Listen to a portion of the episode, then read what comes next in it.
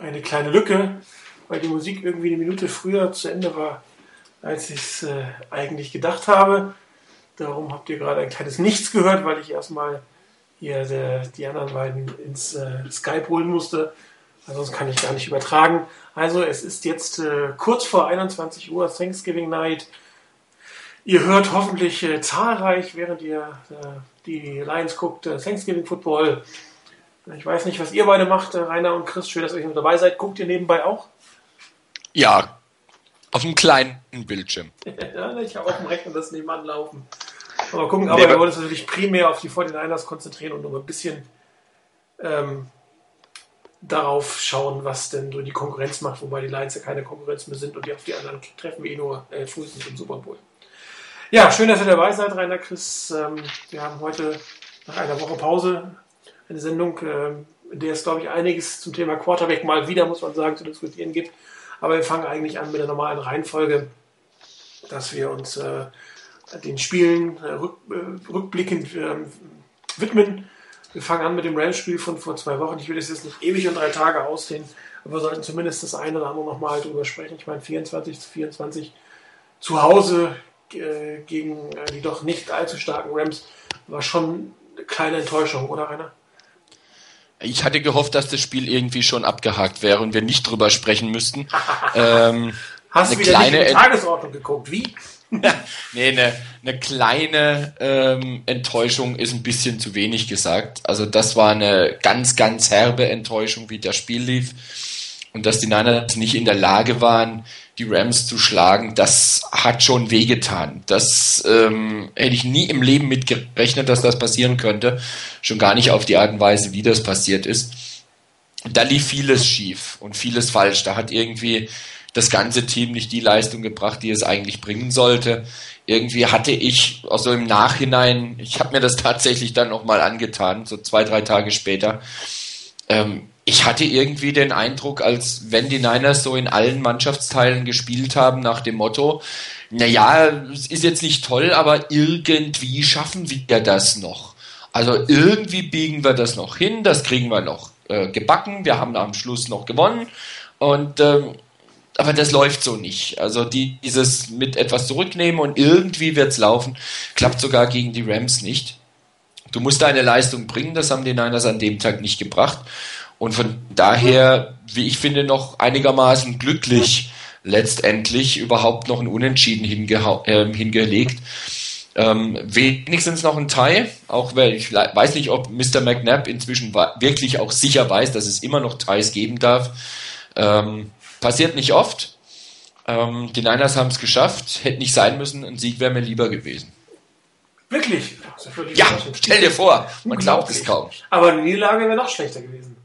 Ja, ist richtig. Aber das ist weder Fisch noch Fleisch. Also ich meine, besser als verloren ist klar. Aber ähm, so ein Spiel musst du einfach auch gewinnen, schlicht und ergreifend. Ja, das ist richtig. Vor allen Dingen, weil meistens Teams, die irgendwie ein Championship gewinnen, haben so ein Spiel, wo sie sich durchwursteln, durchbeißen, ein Gegner, den du eigentlich schlagen musst. Notre Dame hatte das dieses Jahr gegen, ich weiß nicht, Boston College war das, glaube ich, oder so. Äh, und äh, auch hier hätte ich eigentlich bei den 49ers erwartet, dass sie das irgendwie durchziehen. Aber es ist halt ein Division Game und Division Games darfst du nie unterschätzen. Das ist immer mit, viel, sehr viel Emotion und sehr viel Ehrgeiz verbunden. Ähm, da kann es natürlich auch mal schief gehen, gerade wenn sowas passiert dass sein Starting Quarterback äh, im Prinzip die zweite Halbzeit nicht mehr spielen kann. Ich glaube, mit Alex Smith hätte man das Spiel noch gewinnen können. Kaepernick war dann doch noch nicht so vorbereitet auf, auf, auf einen vollen Einsatz, wie es nachher gegen die Bears war. Ähm, dazu kommt, dass die Defense im entscheidenden Moment die Rams wieder nicht halten konnte und leider wieder mal die Special Teams, äh, diesmal in Persona von David Akers, ähm, es nicht schaffen, äh, die Punkte zu machen, die sie letztes Jahr wirklich routinemäßig äh, als No-Brainer hineingebracht äh, haben. Und dann witzt das halt manchmal mit so einem Spiel. Auch die O-Line hatte jetzt nicht gerade ihren besten Tag. Äh, die Coaches hatten nicht gerade ihren besten Tag. Also das, ich habe das Gefühl, der Gameplan ist gegen schlechte Teams oder vermeintlich schlechte Teams auch schlechter. Also irgendwie äh, langweiliger, nicht ganz so kreativ, nach dem Motto, irgendwie ziehen wir schon durch. Und in Summe funktioniert es dann am Ende nicht, gerade wie gesagt, wenn du dann mit deinem Backup-Quarterback spielen muss, der es eigentlich in dem Moment nicht äh, damit rechnet, beziehungsweise auch dann tatsächlich nicht vollständig darauf vorbereitet ist. Obwohl er ja schon nicht gegen die Rams schon nicht wirklich schlecht gespielt hat.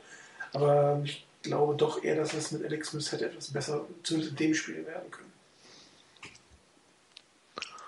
Ähm, ja, ich meine, am Ende ein Sieg ist besser als ein Tie, ein Tie ist besser als eine Niederlage. Ähm, ärgerlich war es, weil ähm, die Niners haben Geschenke bekommen. Ich meine, so oft wie die Niners eigentlich das Spiel schon verloren äh, hatten, dann doch noch eine Chance kriegen, das, das Spiel zu gewinnen und noch eine und noch eine.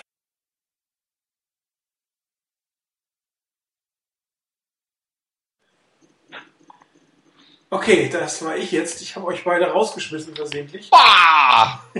Das passiert mir sonst immer erst nach der Sendung. Jetzt passiert mir The streak is over. Scheiße. Echt genau. blöd den falschen Knopf gedrückt. Also Chris, äh, mach ja. weiter, sorry bitte. ja eben, es war so ein Spiel, ähm, ich bin froh, ich kriege auch eine zweite Chance, so ähnlich wie die 49ers.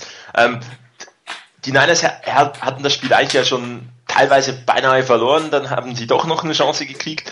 Ähm, dann wäre es noch möglich gewesen, äh, vielleicht doch noch das, den Sieg zu holen, wenn am Ende äh, Kendall Hunter nicht in Bounds bleibt, sondern out of Bounds geht. Dann gibt es das Big Play zum Beginn von den Rams, ähm, aber doch noch, noch eine Penalty.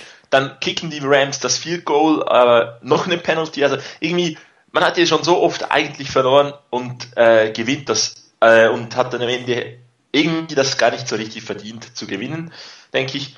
Ähm, was mir so ein bisschen, äh, ich hatte, es gab so ein bisschen Parallelen zum Giants-Spiel von uns. Ähm, holen wir gegen die Giants eine 14 zu 0 Führung, sieht das Spiel total anders aus. Ähm, die Rams, die waren am Anfang ready, die haben wirklich, äh, die waren, ja, kann man sagen, bereiter als die, als die 49ers und haben die 14 zu 0 Führung geholt.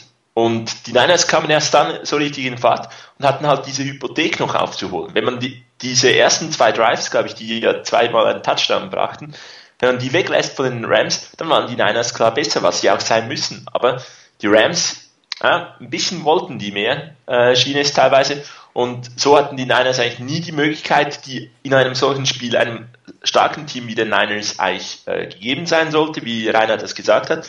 Ähm, man spielt mal und irgendwie hat man sicherlich am Ende Chancen mit dieser 14-Punkte-Hypothek, mit Alex Smith, der ausfällt, Kaepernick, der jetzt nicht zwei Tage trainiert hat als Starter wie gegen die Bears, kommt rein, muss auch noch sich zunächst äh, zurechtfinden. Ähm, ja, da, sie waren einfach nicht ganz äh, ready zu Beginn des Spiels und äh, das hat dann am Ende halt gemacht, dass sie, dass sie das Spiel nicht gewonnen haben.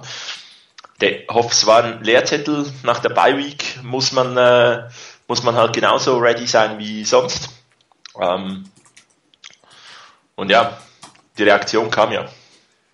Ja, war es vielleicht doch ein Fehler, dass die, das Team komplett sechs Tage frei hatte. Die hatten ja eine Wette, die beiden, also das Team mit Jim Harbo, ähm, über die freien Tage zusätzlich zu den standardfreien Tagen, die im CBA verhandelt wurden. Ähm, das Team war nicht ganz da, hat relativ lange gedauert. Also ich meine, dass halt sowas keine Auswirkungen haben, äh, die Woche frei zu haben. Das wäre ja fast ein Grund, äh, nicht die Nummer 1 oder 2 Seed in den Playoffs zu nehmen. Ne? Ja, ich denke das hat auf jeden Fall was, ähm, ähm, ist zumindest eine Überlegung wert an der Stelle. Ähm, diese, diese freien Tage können dich schon aus dem Rhythmus bringen. Und wenn du extra freie Tage kriegst, dann natürlich erst recht. Ähm, damit muss man auch erstmal lernen, umzugehen. Und das, das passt nicht bei jedem. Und irgendwie hatte ich da wirklich auch das Gefühl, das Team war nicht so ganz bei der Sache. Ähm, dazu kam dann wahrscheinlich einfach noch, vielleicht so irgendwo im Hinterkopf nach dem Motto, naja, zu Hause gegen die Rams, das Kind werden wir sowieso schon irgendwie schaukeln. Ähm, ja, vielleicht war es ein bisschen zu viel frei. Ja, wie es anders geht, hat man ja gegen die Bears gesehen. Man kann von Anfang an wach sein, aber das, das war, also auf beiden Seiten des Balles war das ja schon eine etwas seltsame Leistung zu Beginn gegen die Rams. Ähm, ich meine, man hat es ja teilweise gelesen, dass die Spieler wirklich zu Hause waren. Also sie haben San Francisco verlassen und waren mehrere Tage weg ich glaube, das ist in der Saison tatsächlich nicht unbedingt der, die, die, die super Lösung. Ich meine, so verletzt war das Team nicht und ich statt Jimabo lässt hart trainieren, aber vielleicht hätte es dann einen Tag Sonderurlaub äh, fast getan. Ja, ich meine, ähm, das die, die Rams haben gezeigt, sie sind, sie waren, äh, sie haben mehr trainiert und sie waren dann auch wirklich bereit am Anfang. Ähm, letztes, letztes Jahr war es ja, glaube ich, die Giants, die dann nach äh, die, die Packers raushauen nach der by, äh, First Round Bye. Ähm, eben, muss nicht immer ein Vorteil sein, wenn du wirklich schön im Rhythmus bist. Beispielsweise Alex Smith, äh, glaube ich, ja 27 von 28 Pässen äh, vor der Bye Week äh, komplettiert, habe ich was gelesen. Ähm, sicherlich irgendwie im Rhythmus, man hat so ein bisschen etwas aufgebaut. Der, der eine Touchdown da auf Michael Crabtree mit dem Fade und irgendwie so gewisse Dinge kamen und die waren komplett weg. Ähm, das, das war schade. Ja, ich glaube, das soll jetzt auch zum, zum Rams-Spiel gewesen sein. Äh, vielleicht noch ganz kurz ein Kommentar. Und wenn äh, McNabb noch immer nicht äh, weiß, dass es Ties gibt, kann er sich mit Dashen Goldson zusammensetzen und die, das, äh, das Regelbuch nochmals lernen. Ja, also er hat am Ende auch gesagt, irgendwie, äh, was ein Tie gibt es doch gar nicht. Also das mit den Regeln scheint sowieso eine schwierige Sache zu haben. Ich finde auch gerade bei dem Houston-Detroit-Spiel äh, äh, kommentiert, dass, dass, dass, die, dass die Coaches und Spieler teilweise die Regeln des Spiels nicht kennen. Das ist schon relativ interessant. Also, dass es einen Unentschieden gibt, ist im Football nicht wirklich ungewöhnlich. Ähm, das sollte das jeder eine oder andere schon mitbekommen haben. Zumal äh, der Schiedsrichter das, glaube ich, auch ansagt zu Beginn des Spiels. Er sagt ja eine 15 Minuten Periode und danach ist ein Schluss. Okay. Muss ja nicht jeder so schlau sein wie wir, oder? Naja gut, äh, ich meine, die Niners sind, glaube ich, ein bisschen entschuldigt. Die haben ein dermaßen dickes Playbook, da kannst du nicht noch das dicke Rulebook durchlesen und auch noch wissen. Ja, das hat man bei einigen von den Niners manchmal das Gefühl, dass sie das nicht tun. und ja, ich meine, um da anzuhängen, ähm, es ist mir auch lieber, Sie kennen das äh, Playbook und am Ende muss Ihnen jemand sagen, ja, okay, ab in die Kabine, als dass, Sie, als dass Ihnen jedes Mal beim Spielzug jemand noch sagen muss, hey, du musst jetzt das machen. Also Wohl wahr. Wohl wahr. Gut, äh, noch jemand was zum traurigen Spiel vorletzte Woche? Nee, nee, hack, hack das Ding jetzt mal ab. Okay, was soll ich abhaken? Keine Ahnung. Irgendwas war eben. Da war irgendwas, genau. Gut, kommen wir zu ähm, erfreulicheren Dingen. Ähm, man hat mit dem Sieg äh, gegen die Bears äh, den momentan zweiten Setzplatz äh, in der NFC erreicht. Hat einen direkten Tiebreaker eigentlich gegen den potenziellen Sieger der NFC East, Quatsch North. Gegen die NFC East äh, liegt man von den Spielen hervor. Da hätte man den Giants den Tiebreaker verloren, aber da hat man halt anderthalb Spiele Vorsprung. Ähm, und jetzt sollte man nochmal den potenziellen Sieger der ähm, NFC South, weil ganz gelaufen ist es für die des potenziellen Sieger nicht. Also ich glaube nicht, dass die Saints es tatsächlich schaffen. Rein theoretisch wäre es noch möglich, die Falcons einzuholen, aber es ist eher unwahrscheinlich. Da ist es eher wichtiger, dass die Falcons nochmal verlieren, dass sie ein paar NFC-Niederlagen mehr bekommen. Ähm, aber das Spiel gegen die Bears ähm, war doch fast eins der besten in der regulären Saison unter Jim Harbour, oder? Wie seht ihr das? Chris, du darfst. Darf ich? Okay. Ähm, ja, ich denke, es war vom ganzen Team ein äh, geniales Spiel und ich denke, ähm, Martin hat, den, hat, die richtige Person angesprochen, nämlich Jim Harbaugh äh, als äh, Repräsentant des Coaching-Staffs. Ähm, ein genialer Gameplan. Äh, ich habe, bevor ich das Spiel gegen die äh, der, der, Niners dann gesehen habe, am Montag habe ich das Spiel gegen der Steelers gegen die Ravens kurz angeschaut.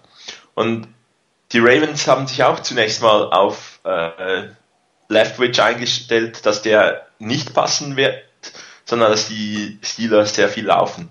Ich glaube, das haben auch die Bears gedacht, als sie dann erfahren haben, dass die, dass die Niners mit äh, Colin Kaepernick äh, an, an den Start gehen.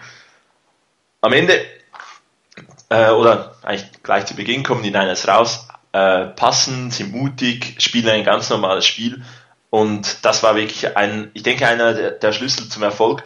Und es hat von, sie waren vom Beginn weg äh, ready und, und haben die, die eigentlich alle zusammen wirklich sehr, sehr gut äh, performt.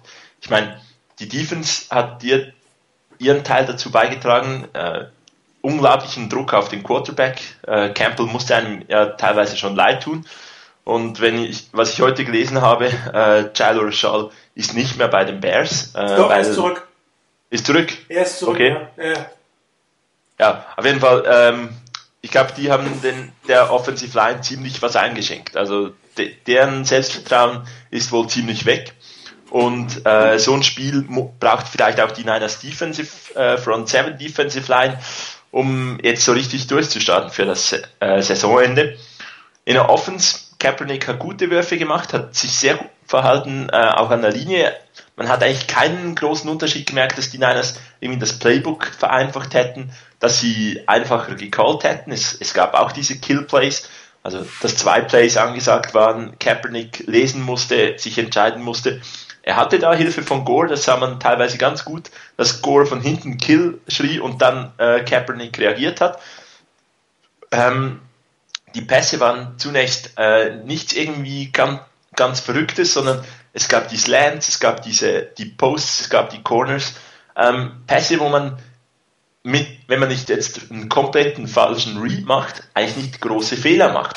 Weil schmeißt du den, den Slant nicht äh, dem anderen vor die Füße, gibt es meistens keine Probleme. Überwehrst du es äh, Post oder Corner, sollte es eigentlich auch nicht wahnsinnig viele Probleme geben. Das sind meistens, wenn du da dann unterwerfst, ein Stück weit Probleme, aber das hat, da war Kaepernick auch sehr gut, ähm, dass er die also das Risiko in den Würfen dosiert hat. Und ähm, ja, es waren einige ganz, ganz tolle Würfe dabei. Die Offensive Line hat auch sehr, sehr hat auch ihren Teil dazu beigetragen. Ähm, ich glaube, so ein gutes Spiel der Offensive Line habe ich schon lange nicht mehr gesehen.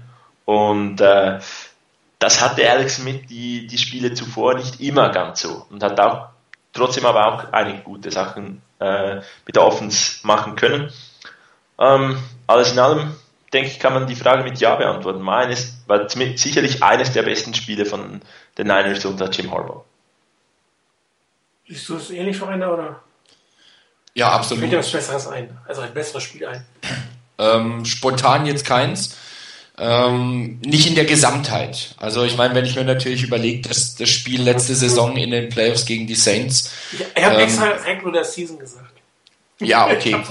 Äh, nee, aber selbst, selbst da war nicht das ganze Spiel. Da war die Endphase teilweise so. Aber so das Ganze wie aus einem Guss ähm, fällt mir spontan jetzt keins ein. Ähm, ich habe es nicht live gucken können, weil es Monday Night Game war und ähm, ich war schon sehr überrascht über das Ergebnis, als ich das morgens dann gesehen habe nach dem Aufstehen. Ähm, da lief der Tag dann auch gleich besser.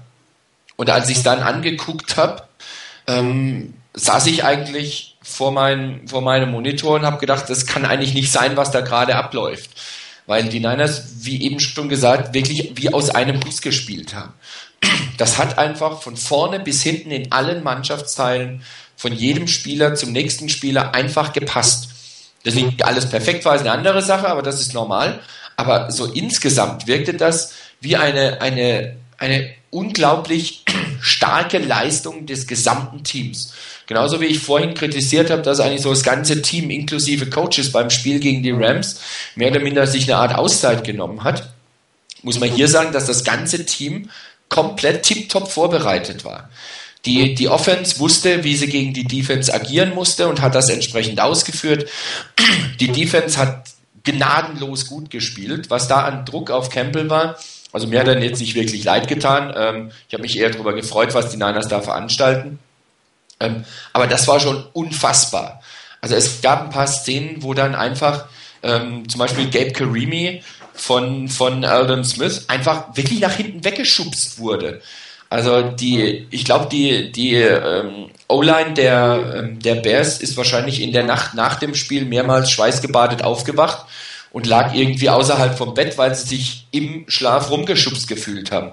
Weil ich meine, du hättest genauso gut oder in vielen Fällen genauso gut ähm, die O-Line der der, äh, der Bears eigentlich weglassen können. Sie haben eh nichts gebracht, also haben eher noch ihren Quarterback behindert, weil sie, weil sie reingedrückt wurden in ihn. Ähm, das war schon richtig, richtig stark, was die D-Line der Niners da veranstaltet hat. Und das, was ich zuvor in manchen Spielen ein bisschen kritisiert hatte, nämlich das, dass keine Turnovers gelangen, das hat jetzt geklappt, weil man einfach Druck gemacht hat. Dazu kamen noch die Sacks mit einer sehr, sehr starken Leistung unserer Smith Brothers. Und dann hat eben die Offense hervorragend agieren können. Die Offense hat ihren Teil wirklich dazu beigetragen. Es war schlicht und ergreifend so, dass Kaepernick mich und ich denke uns alle ähm, extrem überrascht hat, wie sicher er gespielt hat. Dass er werfen kann ähm, und den einen oder anderen Wurf wirklich gut hinkriegt, das wussten wir vorher. Ähm, dass er aber mit einer solchen Ruhe in der, in der Pocket steht, damit wieder das Lob an die O-Line, die an unsere O-Line, die so hervorragend gehalten hat, aber dass er so ruhig in der Pocket steht und wirklich die Defense dann auseinander nimmt, ähm, das war schon, schon großes Kino. Ähm, Chris hat es eben schon erwähnt, ich hätte es von meiner Seite aus auch noch angesprochen, gerade mit dem Kill. Äh, es gab ein paar Plays, wo dann von hinten von Gore das Kommando kam. Also da hat das ganze Team inklusive der Running Backs halt auch mitgeholfen. Und die, die Schwächen, die da sind, die Unerfahrenheit, die natürlich da ist, bei Kaepernick ein Stück weit mit ausgeglichen. Mir hat wirklich imponiert, wie Kaepernick da agiert hat. Er ist drauf eingegangen, er hat das wunderbar umsetzen können, er hat tolle Pässe geliefert, ähm, auch mal den einen oder anderen Pass, wo vielleicht in den letzten Wochen Alex Smith den Ball nicht geworfen hat. Auch darüber hatten wir es ja. Nach dem Motto, ähm, ja, ist ein bisschen knapp, ich muss den nicht zwingend riskieren, wir schaffen es auch anders vorwärts zu kommen. Und da hat Kaepernick einfach die Chance genutzt, hat den Ball hervorragend reingespielt. Ähm, ich meine, Randy Moss hat ähm, einmal ähm, den Ball nicht festhalten können äh, und hinterher sich die Finger gehalten, weil ihm da Kaepernick wohl den, die Finger weggeschossen hat halb. Ähm, das muss er sicherlich noch lernen, da ein bisschen Touch hinzubringen, auch bei kürzeren Pässen. Ähm, aber ich hatte so bei zwei, drei längeren Pässen durchaus das Gefühl, dass da ein gewisser Touch dabei war, nach dem Motto nicht nur volle Pulle, sondern auch einigermaßen vernünftig reingelegt. Und dann hat einfach grundsätzlich der Gameplan einfach gestimmt. Das war etwas, mit was die Bears nicht gerechnet haben, anscheinend, dass die Niners so auftreten werden. Ähm, vielleicht hatte man sich eher darauf vorbereitet nach dem Motto, naja, Kaepernick könnte sein, dass er spielt, aber Alex Smith ähm, wird vielleicht doch die Freigabe bekommen und dann haben wir uns auf Smith vorzubereiten. Und wenn Kaepernick kommt, so unbewusst irgendwie vielleicht nach dem Motto, naja gut, okay, dann kann man unter Kontrolle halten. Also da kann man auch den äh, dazu bringen, dass er läuft oder die Niners werden viel laufen und nicht so viel passen und keine schwierigen Pässe nehmen. Ähm, da hatten sie sich getäuscht und da hat die Vorbereitung des ganzen Teams wunderbar gepasst. Ähm, vorhin hat es das angesprochen, also vielleicht je nach Gegner vielleicht ein bisschen unterschiedlich ist. Da ein bisschen weniger gegen vermeintlich stärke Gegner, etwas intensiver die Vorbereitung ist. Vielleicht ist das ein Grund. Ähm, vielleicht auch einfach, dass die Konzentration höher ist gegen ein solches Team. Ähm, letztendlich bleibt für mich festzuhalten, das war ein rundum gelungenes Spiel, ähm, das natürlich auch einige Erwartungen geweckt hat. Und jetzt, wir werden ja auf das Thema noch kommen. Jetzt müssen wir mal gucken, ob die Erwartungen dann zu erfüllen sind.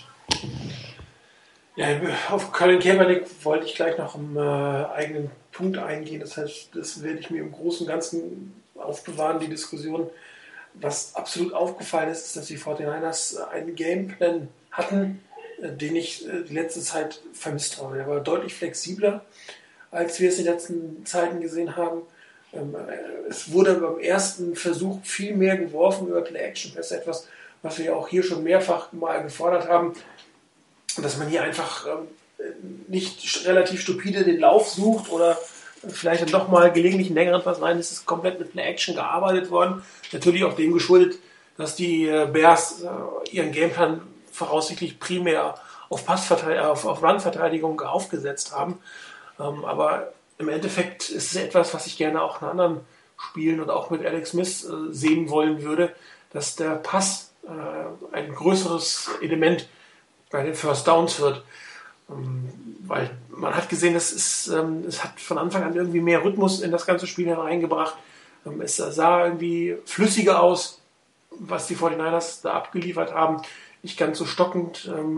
Ob das jetzt nur an den Play-Action-Pass oder den Pass lag, weiß ich nicht. Aber man hatte eher den Eindruck, dass das Team gut reingekommen ist, gleich in einen Rhythmus gekommen ist. Und ich glaube schon, dass das ein Stück weit damit zu tun hat, welche Plays man callt und und äh, wie man das Team quasi auf, äh, in diesen Gameplan hineinbringt. Und der war sehr, sehr gut. Die Bears haben sehr lange gebraucht, um sich halbwegs darauf einzustellen. Ähm, zweite Halbzeit sah jetzt nicht mehr ganz so brillant aus, wobei wir immer wieder feststellen, dass wenn Jim Harbo ein Spiel eigentlich in der Tasche hat, er dann äh, eher ein, zwei Gänge zurückschaltet, auch was das Playcalling angeht. Ähm, allerdings hat auch Kevin Kaepernick dann in der zweiten Seite, Halbzeit nicht mehr ganz so den Touch gehabt, war nicht mehr ganz so heiß, aber das kannst du auch nicht erwarten, dass einer wirklich komplett das ganze Spiel auf allerhöchstem Niveau spielt. Äh, die Bears hatten sich auch ein bisschen darauf eingestellt, das Tempo wurde rausgenommen. Man hat eigentlich kaum noch was Neues gezeigt. Das ist dann natürlich oft auch der Grund, warum es in der zweiten Halbzeit nicht mehr ganz so gut aussah. Es war ja auch nicht notwendig, weil die Defense uns einfach sehr gut gehalten hat. Was Alex Smith in letzter Zeit nicht hatte, hast es auch schon gesagt, war, dass das Supporting, die Supporting Group eigentlich durchweg gut gespielt hat. Angefangen von der O-Line bis hin zu dem Running Game und die Receiver, die ähm, nicht irgendwelche blöden Drops hatten oder ähm, andere Fehler gemacht haben, das so gut sein Mann so schön hatte, Alex Smith es nicht. Die waren alle deutlich konzentrierter, natürlich auch wissend, dass sie ihrem äh, jungen Quarterback helfen müssen und äh, darauf angewiesen sind, dass es vielmehr auch auf sie ankommt, als nur auf ihn.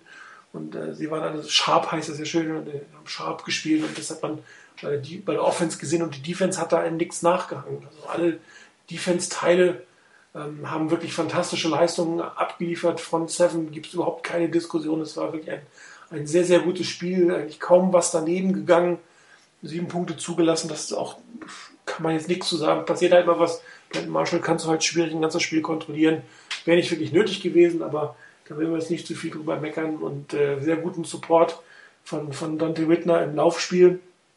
Und ähm, keine blöden Fehler. Einmal hat sich der schon Goldstein, nachdem er angefangen wurde, gerade noch zurückgehalten, hat halt nicht die Personal Foul Strafe kassiert, äh, die er sonst oft bekommen hatte. Also da auch nochmal äh, diszipliniert hinzugelernt und, und nicht blöd 15 Yards kassiert. Und ähm, wie du schon sagtest, Rainer, es sind endlich mal die Turnover gekommen, geschuldet aus schlechten Würfen des, des oder geschuldet schlechten Würfen des Quarterbacks. Dessen wieder geschuldet, dass der Pass Rush einfach in diesem Spiel wirklich super, super, super funktioniert hat. Und ähm, ich hoffe, dass das keine Eintagsfliege war, was die Defense Line in, in, dieser durchgehenden Qualität des ganzen Spiels abgeliefert hat. Das brauchen die 49ers, das brauchen die Defense Backs. Und ähm, ich bin mal gespannt. Alan Smith braucht hier nur noch 8-6 in 6 Spielen, um da äh, Michael Strahan mit seinen 22,5, wobei der letzte ja von Brett Favre geschenkt war damals, da einzuholen. Und die Chance besteht dass er tatsächlich der Sackleader wird. Ähm, und ich gehe auch davon aus, dass seine Teamkameraden ihm da noch das eine oder andere helfen werden. Ist die Frage, ob irgendwann doch mal Justin Smith äh, dafür bestraft wird, dass er gerne mal festhält. Also genau das, was Kevin Gilbright ihm eigentlich vorgeworfen hat. Das macht er tatsächlich. Ist bis jetzt in der Regel nicht gepfiffen worden von den, von den Refs. Und hoffen wir, dass das bis zum Ende der Saison übrig bleibt. Sorgen macht mir immer noch die Tiefe so ein bisschen. Ähm, da ist sehr wenig rotiert worden. Das hat auch ähm, der John Gruden gesagt, dass gerade an der Front 7 ist kaum Rotation drin. Ich hoffe, dass das ähm, gut geht für die nächsten, äh, wie viele Spiele wir noch haben? Neun, glaube ich, ne? Hm, ja, sowas. Ja, könnten noch zehn werden, aber wenn ich optimal auf sind es neun. Was meiner Meinung nach ähm, wirklich der entscheidende, entscheidende Punkt in Offense war, war das, war das Game Planning, das Calling. Ich weiß nicht, ob, ob ihr das auch so empfunden habt, dass das von Anfang an rhythmischer, also wirklich so ein Fluss drin war, den man sonst immer vermisst hat. Oder? Ist nur mir so gegangen. Nee, kann ich mich absolut anschließen. Vor allem das, was du auch angesprochen hast. Ähm, man ist hingegangen, hat gesagt, okay, wir, wir haben ein, nicht irgendwie äh, komische Pässe äh, komische Routen, sondern einfache Routen. Man hat den Rhythmus gecallt für Kaepernick, dass er sich, dass er ins Spiel kommen kann. Man hat die Play-Action äh, eingebaut, weil der Gegner ja erwartet, dass man läuft. Also muss die Play-Action ja auch das, ein, das eine oder andere Mal funktionieren. Ähm, wie ich auch schon angesprochen habe, so gewisse Routen wie Slant ähm, hatte man sonst eigentlich äh, mag ich mich nicht in dieser Konzentration äh, daran erinnern, dass man die hatte. Und ich, ich, es ist so ein Stück weit ähnlich wie das Spiel gegen die Cardinals, wo man halt auch diesen Rhythmus im Playcalling hatte und das Spiel dann eines unglaublich viel besser funktioniert hat. Ähm, man hat eben nicht irgendwie diese irgendwas Fancy-mäßiges versucht am Anfang. Das hat man dann vielleicht eben mal einge eingestreut, wenn es, als man vorne lag und als man im Spiel war, aber nicht zu Beginn. Da hat man wirklich einen schönen äh, Gameplan gehabt und wurde dafür auch belohnt, dass man das so gemacht hat. Man hatte Erfolg. Und ich hoffe, dass die Niners, egal wer da äh, den grünen Punkt hinten auf dem Helm hat und auf dem Feld steht, äh, egal wer da ist, das so weitermachen.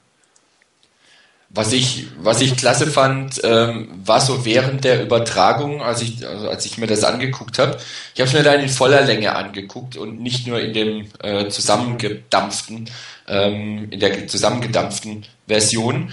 Ähm, was wirklich heftig war, war, dass ähm, Gruden sich ja praktisch überhaupt nicht mehr eingekriegt hat, was die Niners an Formationen und an Plays liefern.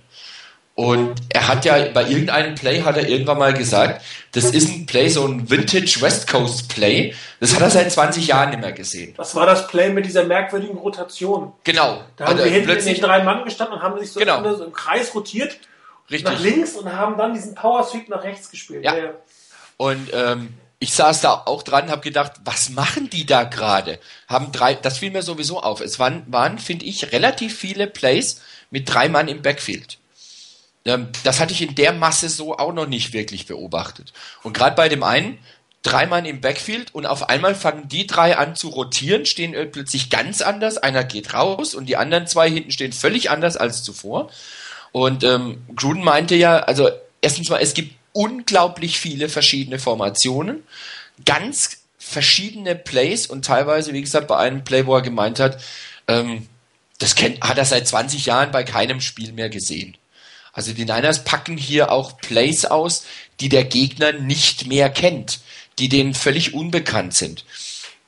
Und irgendwie haben die Niners da unglaublich viel reingepackt, habe ich das Gefühl, an solchen Sachen, die wirklich neu, ungewöhnlich waren, anders waren und ähm, haben da anscheinend das Spiel vielleicht auch genutzt, um schlicht und ergreifend ähm, den kommenden Gegnern zu zeigen, so, jetzt macht mal was draus. Hier, guckt mal hin, was wir alles drauf haben.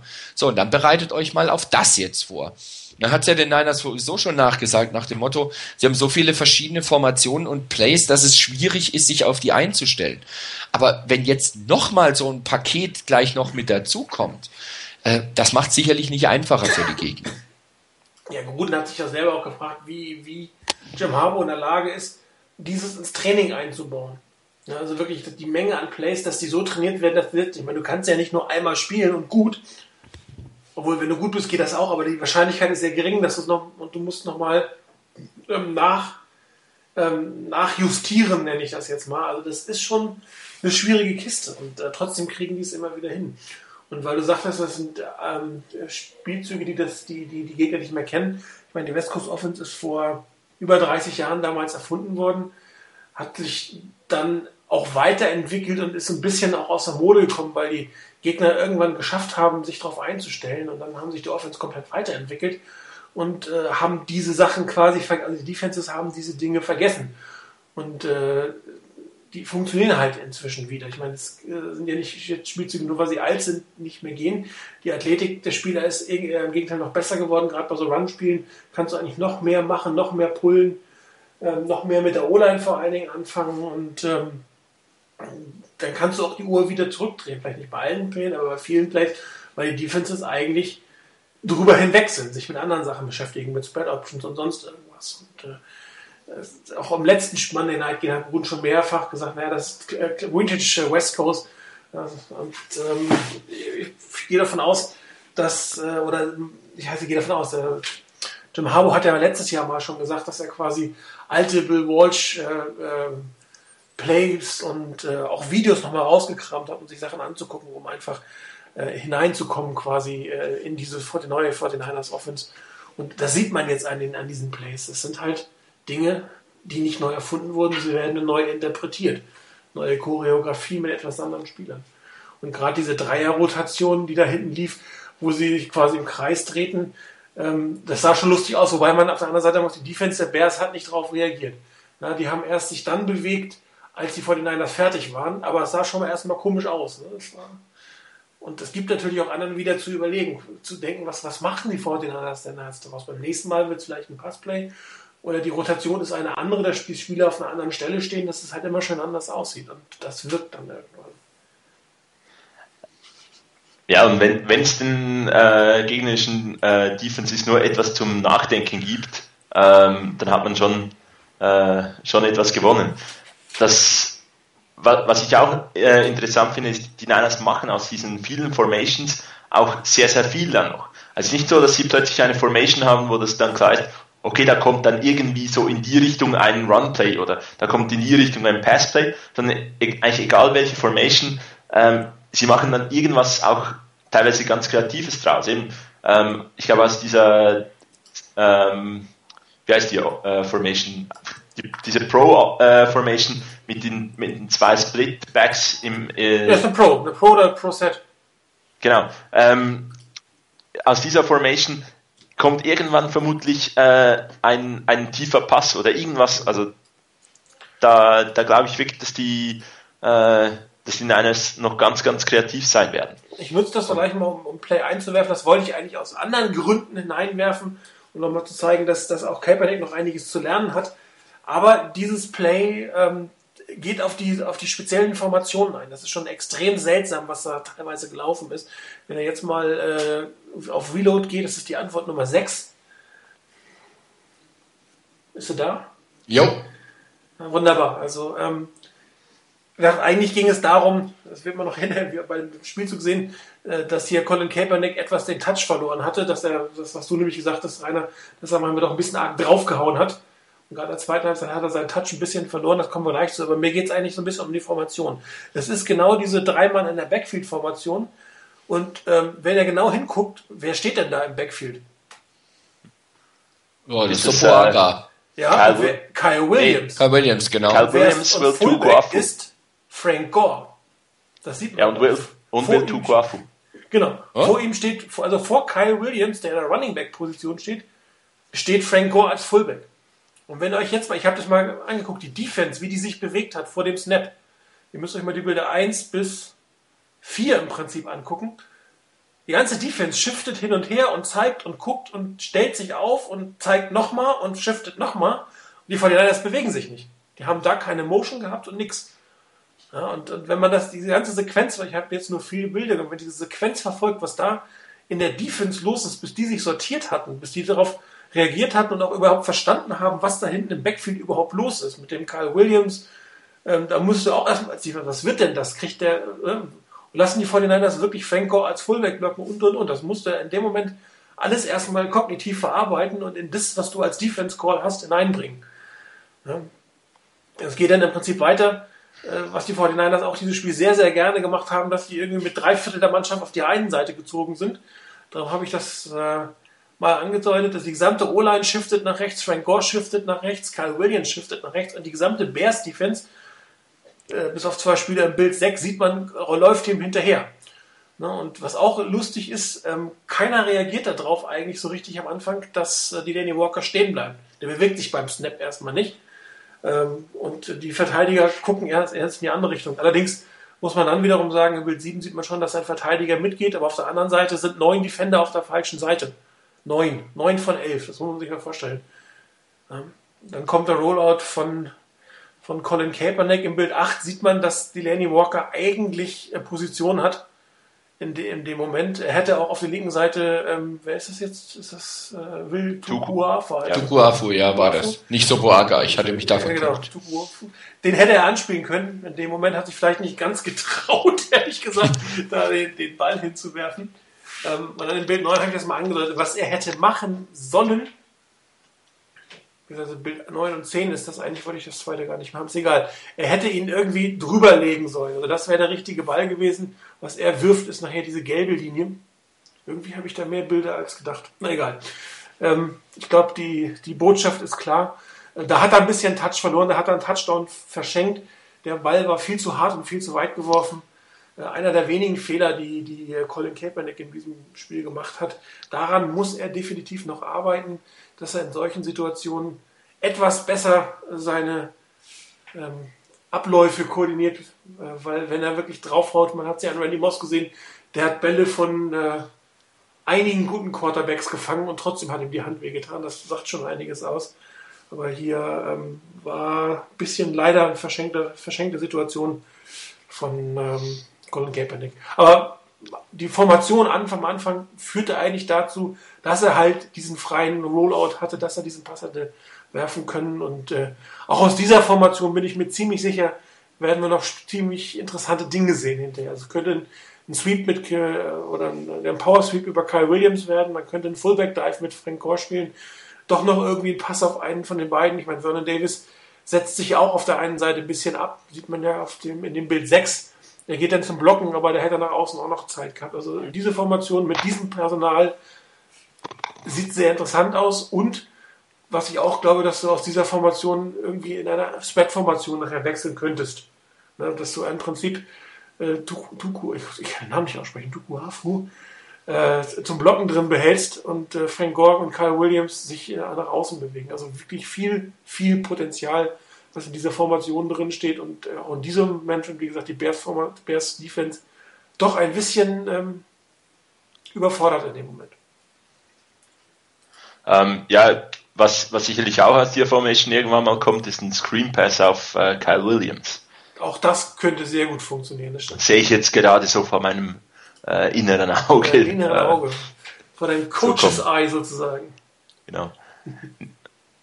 Ja, ich meine, ähm, dass der Wurf jetzt halt ein bisschen zu hart war und auch teilweise die, der Touch ein kleines äh, bisschen fehlte. Ähm, ich meine, den, den harten Arm, der, den hat er gezeigt beim ersten Pass, der war super, äh, da an die Seitenlinie, eigentlich dann wirklich ein gefährlicher Wurf äh, für Fehler. Ähm, lieber, er will eben, auch als, als junger Quarterback lieber überwerfen als, als zu kurz werfen und den, den großen Fehler machen. Passt vor allem auch in, ins Team der Niners, oder? Ja, vor allem in Interception wirfst du mit dem, wirft er mit dem äh, Velocity, wie das wird, wirft er natürlich nicht. Dafür war der viel zu hart, den hätte nie ein Defense Back abfangen können. Also dies, diese, diese Gefahr war Gott sei Dank nicht in dem Moment, es war einfach eine verschenkte Situation. Das war. Ja. Aber klar, das, hat, das ist jetzt keine generelle Kritik an, an Colin Campbell, um Gottes Willen, der hat wirklich ein gutes Spiel gemacht. Ähm, aber auch hier, es gibt halt Areas, in denen er sich einfach noch ein Stück weit verbessern muss. Völlig logisch. Ja. Heißt irgendwie auch gut, dass, dass, er, dass er noch äh, Upside hat ähm, weil ansonsten hätten die Niners irgendwas falsch gemacht, dass er nicht von Beginn weg gestartet ist, ähm, wenn er eigentlich schon perfekt spielt. Das stimmt. so, ich lösche jetzt das überflüssige Bildchen mal raus, das muss ja nicht stehen bleiben. 10 Euro, die Fan, wenn die von nächstes Jahr bei Madden so zu finden ist, ja Diablo gerne, also ich spiele aber kein Madden mehr, weil, es es auf PC nicht mehr gibt, aber wir werden nachfragen. Bei dir. Eigentlich, eigentlich würde ich äh, mir wünschen, dass, dass äh, Madden so einen richtig schönen Playbook-Editor wieder äh, reinnimmt und man selber diese Formations nachbauen kann. Irgendwie. Da hast du aber bei den Niners zu tun. Genau. Eben, ich habe ich hab mich ja, äh, das hat sich ja auch äh, Gruden gefragt, wie groß muss äh, oder wie dick muss das Playbook sein? Wir haben uns das auch schon gefragt. Ich glaube, das ist irgendwie mehrere Zimmer äh, sind da belegt. Ähm, ich weiß nicht, ob die da vielleicht jetzt auch beim neuen Stadion noch einen speziellen Raum, um das zu lagern, bauen oder so. Auf jeden Fall ist ja eben. Ähm, nur mal die Liste, die, ähm, die Gruden da hingeschrieben hat, was sie da für Runs haben und was, was die machen. Meine, das waren irgendwie, ja, 30 verschiedene Sachen oder irgend so. Ähm, also schon gewaltig, was, ähm, was sie machen. Und auch ein Stück weit Kompliment an Kaepernick, ähm, dass alles auch mit ihm funktioniert hat. Und das sehr gut. Genau. Also weil eben, ich meine, man hätte auch irgendwie hingehen können und sagen, gut, wir passen schon ein bisschen, aber wir machen das Playbook ganz, ganz schmal, wir riskieren gar nichts und ähm, man ist doch hingegangen hat, äh, hat einiges aus dem Playbook genommen, was man noch nicht gesehen hat. Also waren auch neue Dinge reingekommen und da, daher ganz gut. Gleich da äh, haben das noch nicht alle ganz mitbekommen, dass äh, Kaepernick hat, die, hat Samstag und Sonntag mit der ersten Mannschaft trainiert. Also von daher so ganz überraschend war es dann nicht mehr für mich, als ich das gelesen habe. Ähm, ohne Training wäre es noch, noch beeindruckender gewesen. Mit Training auch ein Stück weit äh, relativiert sich das auch. Ja gut, aber es, ist, es war ja ab Freitag schon klar, dass es schwierig werden könnte, über, die, über das Wochenende die Clearance für ähm, Alex Smith zu bekommen, zumindest schon in der Trainingszeit.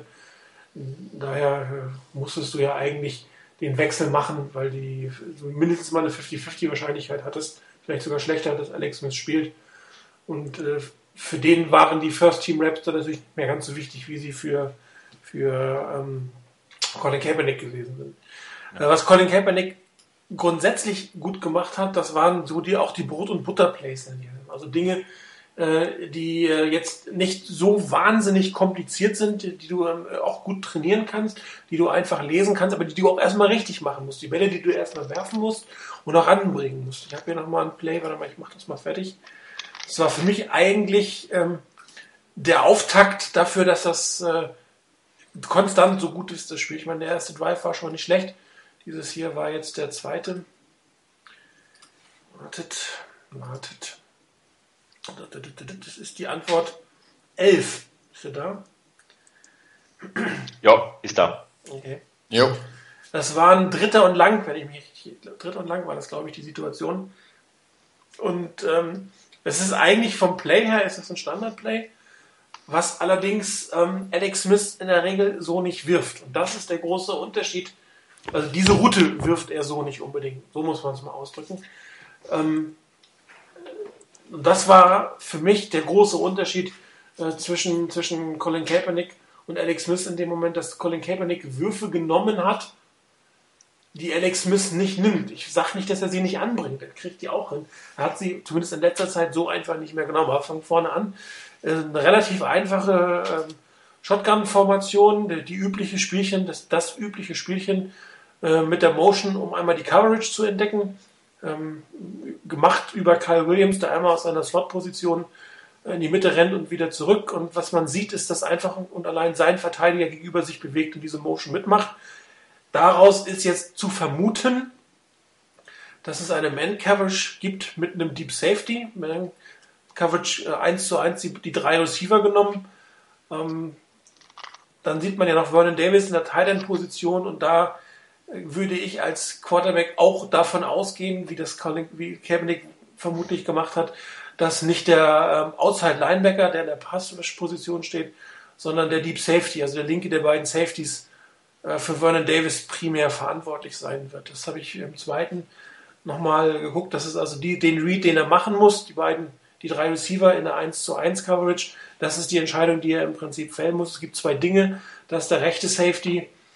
Ähm, entweder eine Double Coverage macht, ähm, auf äh, Mary Manningham ist es, glaube ich, auf der Seite, oder aber, dass er in der Mitte den Laufweg zumacht, oder aber, dass er hinten als Deep Safety steht. Das sind so die größten Wahrscheinlichkeiten.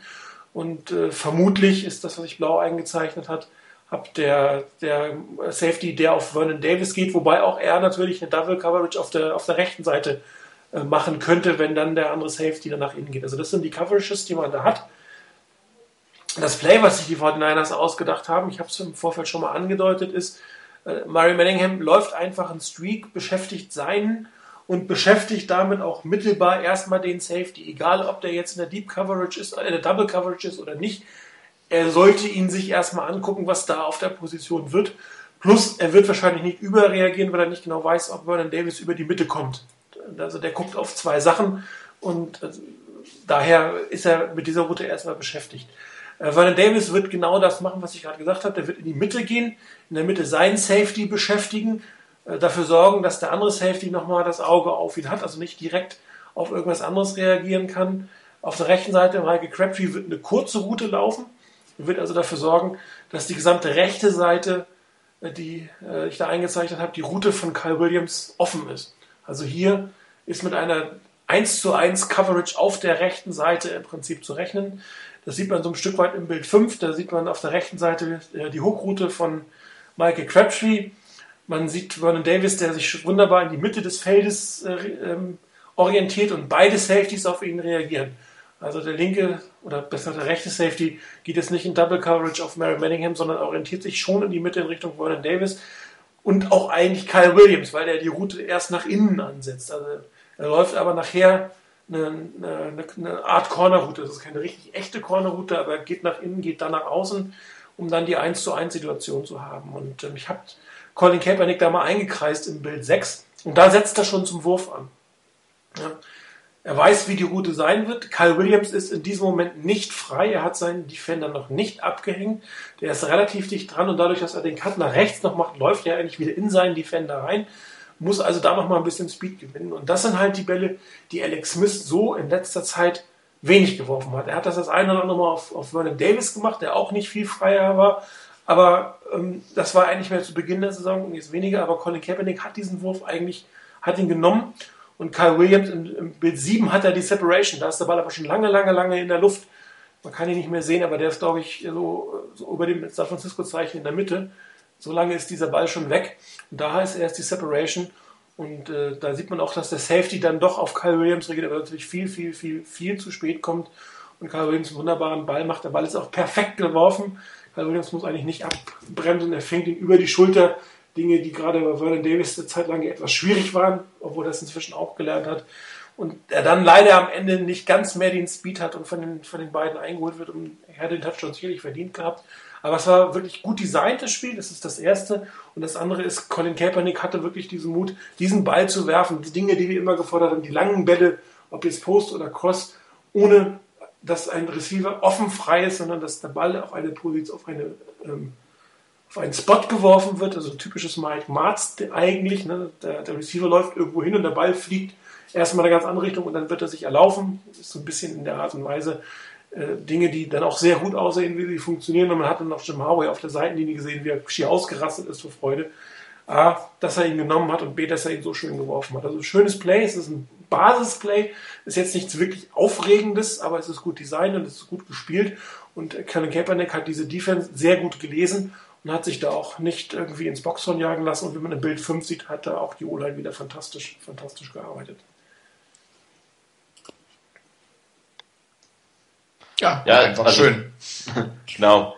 Ähm, denn die Würfe, die müssen konstanter von den Quarterbacks kommen bei den Niners, dass man wirklich diese, diese Möglichkeit hat, von irgendwo auf dem Feld äh, auch mal mit einem Play zu scoren und Druck auf, die, auf den Gegner auch äh, den nochmals zu erhöhen. Und von daher, äh, ja, war ganz ein schöner Wurf. Ich mache dann gleich weiter mit, äh, mit dem nachfolgenden Touchdown von, von Vernon Davis. Auch hier sieht man das, wartet, wartet, wartet, wartet, halt, halt, halt. Äh, so, es ist die, was habe ich, die 13.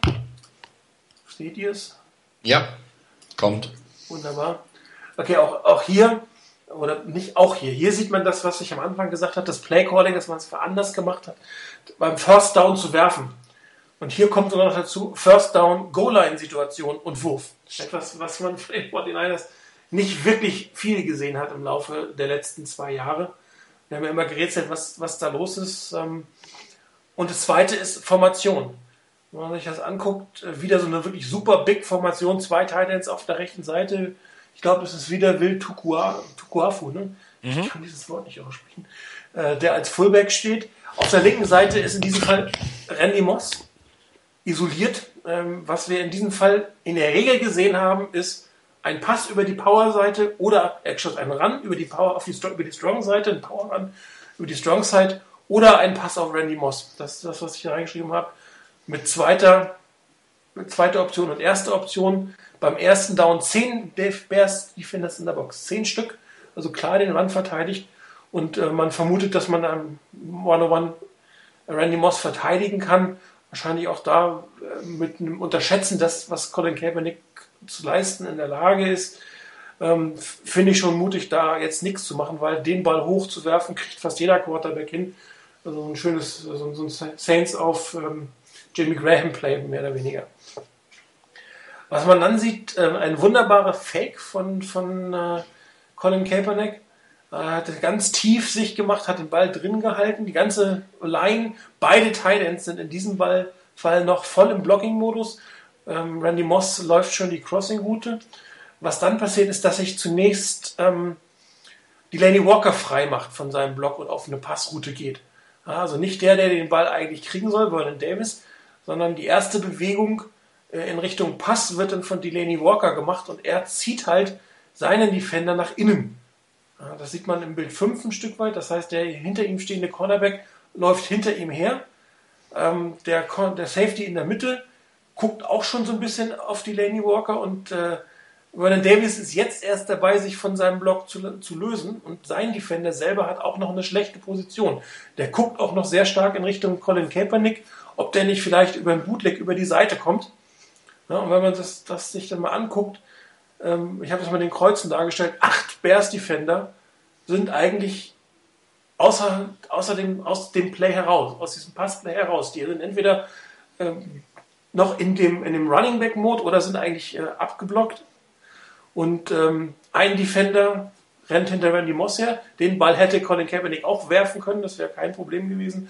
Und die anderen beiden Defender gehen auf Delaney Walker. Und jetzt kommt Vernon Davis raus aus, aus seinem Block. Und äh, ich habe das im Bild äh, 7 angedeutet.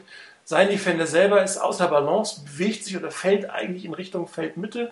Die anderen rennen auf Delaney Walker. Und da kommt natürlich keiner mehr hinterher. Und ähm, die Pocket, die man sieht, ist auch wunderbar, steht da und trotzdem ähm, meint Colin Kaepernick, er braucht noch ein bisschen Zeit, ist auch wunderbar, hat er keinen Guck, geht ein bisschen nach außen, hat dadurch natürlich auch einen einfacheren Passweg. Der Winkel ist einfach besser, das heißt, er wirft, hat einen Winkel, der weiter vom Defender weggeht, da kann keiner in die Route hineinlaufen und am Ende ist Vernon Davis einfach super frei. Und ähm, ist auch schön mit Touch. Dieser Ball war mit Touch geworfen, den musst du auch mit Touch werfen. Ähm, also es hat alles sehr gut funktioniert. Auch wieder hier die Bears voll auf Run. Ähm, unterschätzen, was die 49ers und was Colin Kaepernick kann. Und ähm, vernachlässigten eigentlich den gefährlichsten Goal-Line-Spieler mit Vernon Davis im Passspiel. Und das ist eigentlich auch wieder relativ einfach gemacht, indem man einfach ein Timing hineinbringt, der die Gegner dazu verleitet, sich auf das falsche Ziel zu konzentrieren.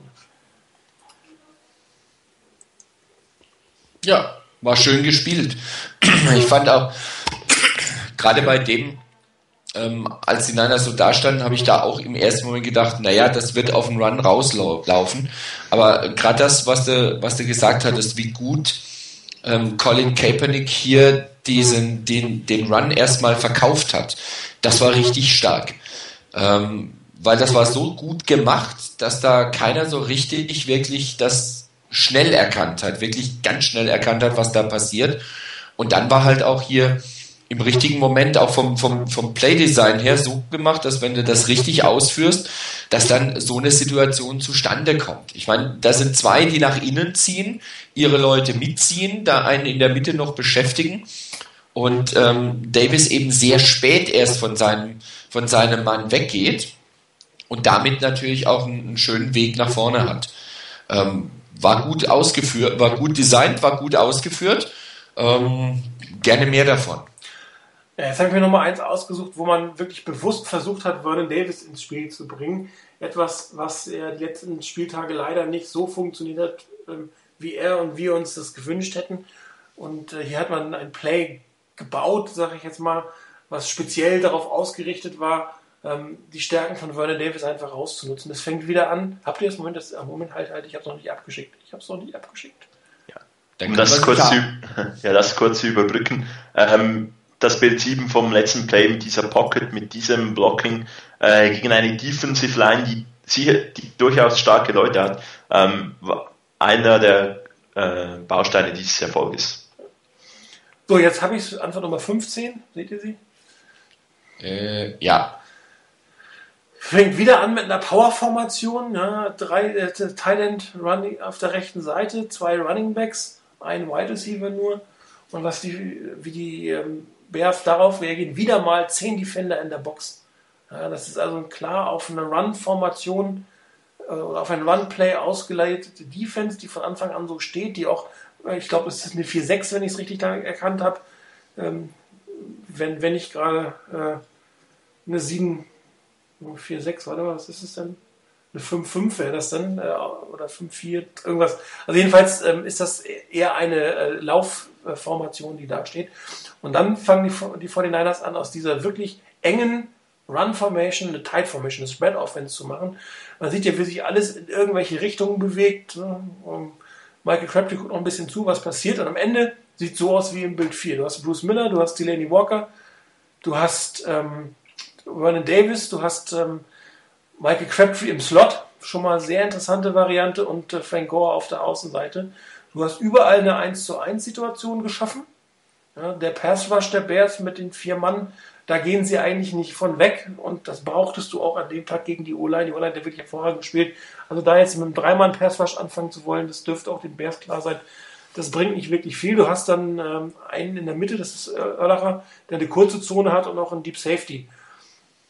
Und äh, diese beiden schwarzen Linien, das ist nachher der Schlüssel zum Spielzug. Dazwischen wird es hingehen. Und ich habe es mal angedeutet, warum es für Vernon Davis ist. Man hat äh, Vernon Davis gegen Lance Briggs isoliert auf der rechten Seite. Und ähm, jetzt nichts gegen Lance Briggs, das ist wirklich ein hervorragender Spieler, aber im Passspiel gegen Vernon Davis hoffnungslos unterlegen, kann man nicht anders sagen. Und die Route, die Vernon Davis laufen will, habe ich da habe ich da auch mal reingeschoben. Das heißt, er wird äh, an oder hinter Brian Erlacher vor dem Safety vorbei, der äh, durchaus auch von Michael Crabtree nachher noch beschäftigt wird weil der im Slot steht äh, und äh, wenn der quasi seinen Defender überläuft in irgendeiner Form, muss der Safety darauf reagieren. Gerade beim Bump and Run ähm, ist das ja durchaus eine äh, Möglichkeit, dass da der, der, der Corner, der da eigentlich wahrscheinlich äh, etwas sich wundert, warum er plötzlich äh, im Slot gegen Michael Crabtree steht, auch nicht vielleicht unbedingt 100% weiß, was verteidigt werden soll. Ich bin dann mal auf die andere Perspektive gegangen was relativ interessant war. Ich, man kann das auf den Fotos äh, schlecht einfangen, aber im Bild 6, ähm, da ist kurz nach dem Snap, guckt Erlacher ganz kurz in Richtung Vernon Davis. Er guckt an und entscheidet sich dann nicht auf ihn zu reagieren. Ja, das sieht man im Bild 7. Er hat sich entschieden, nach vorne zu gehen. Warum? Ähm, wird man gleich später, werde ich gleich später noch erklären. Er guckt auf Lance Briggs, er guckt auf Vernon Davis und geht nicht in die Route rein. Da ist schon klar, dass Vernon Davis nach innen kommen wird und Brian Urlacher entscheidet sich, etwas anderes zu tun. Und im Bild 7 hat Vernon Davis eigentlich schon das Duell gewonnen. Also schon nach 7, 8 Yards äh, ist er an Lance Briggs vorbei und hat sehr viel offenes Feld vor sich. Der Safety sieht man ja auch hinten, guckt noch, was daraus wird muss noch reagieren. Im Bild 8 läuft, wird dann die Route schon eindeutiger, da ist er auch schon an Lance Briggs vorbei. Der Safety hat natürlich einen völlig unmöglichen Winkel, um den Ball noch zu verteidigen.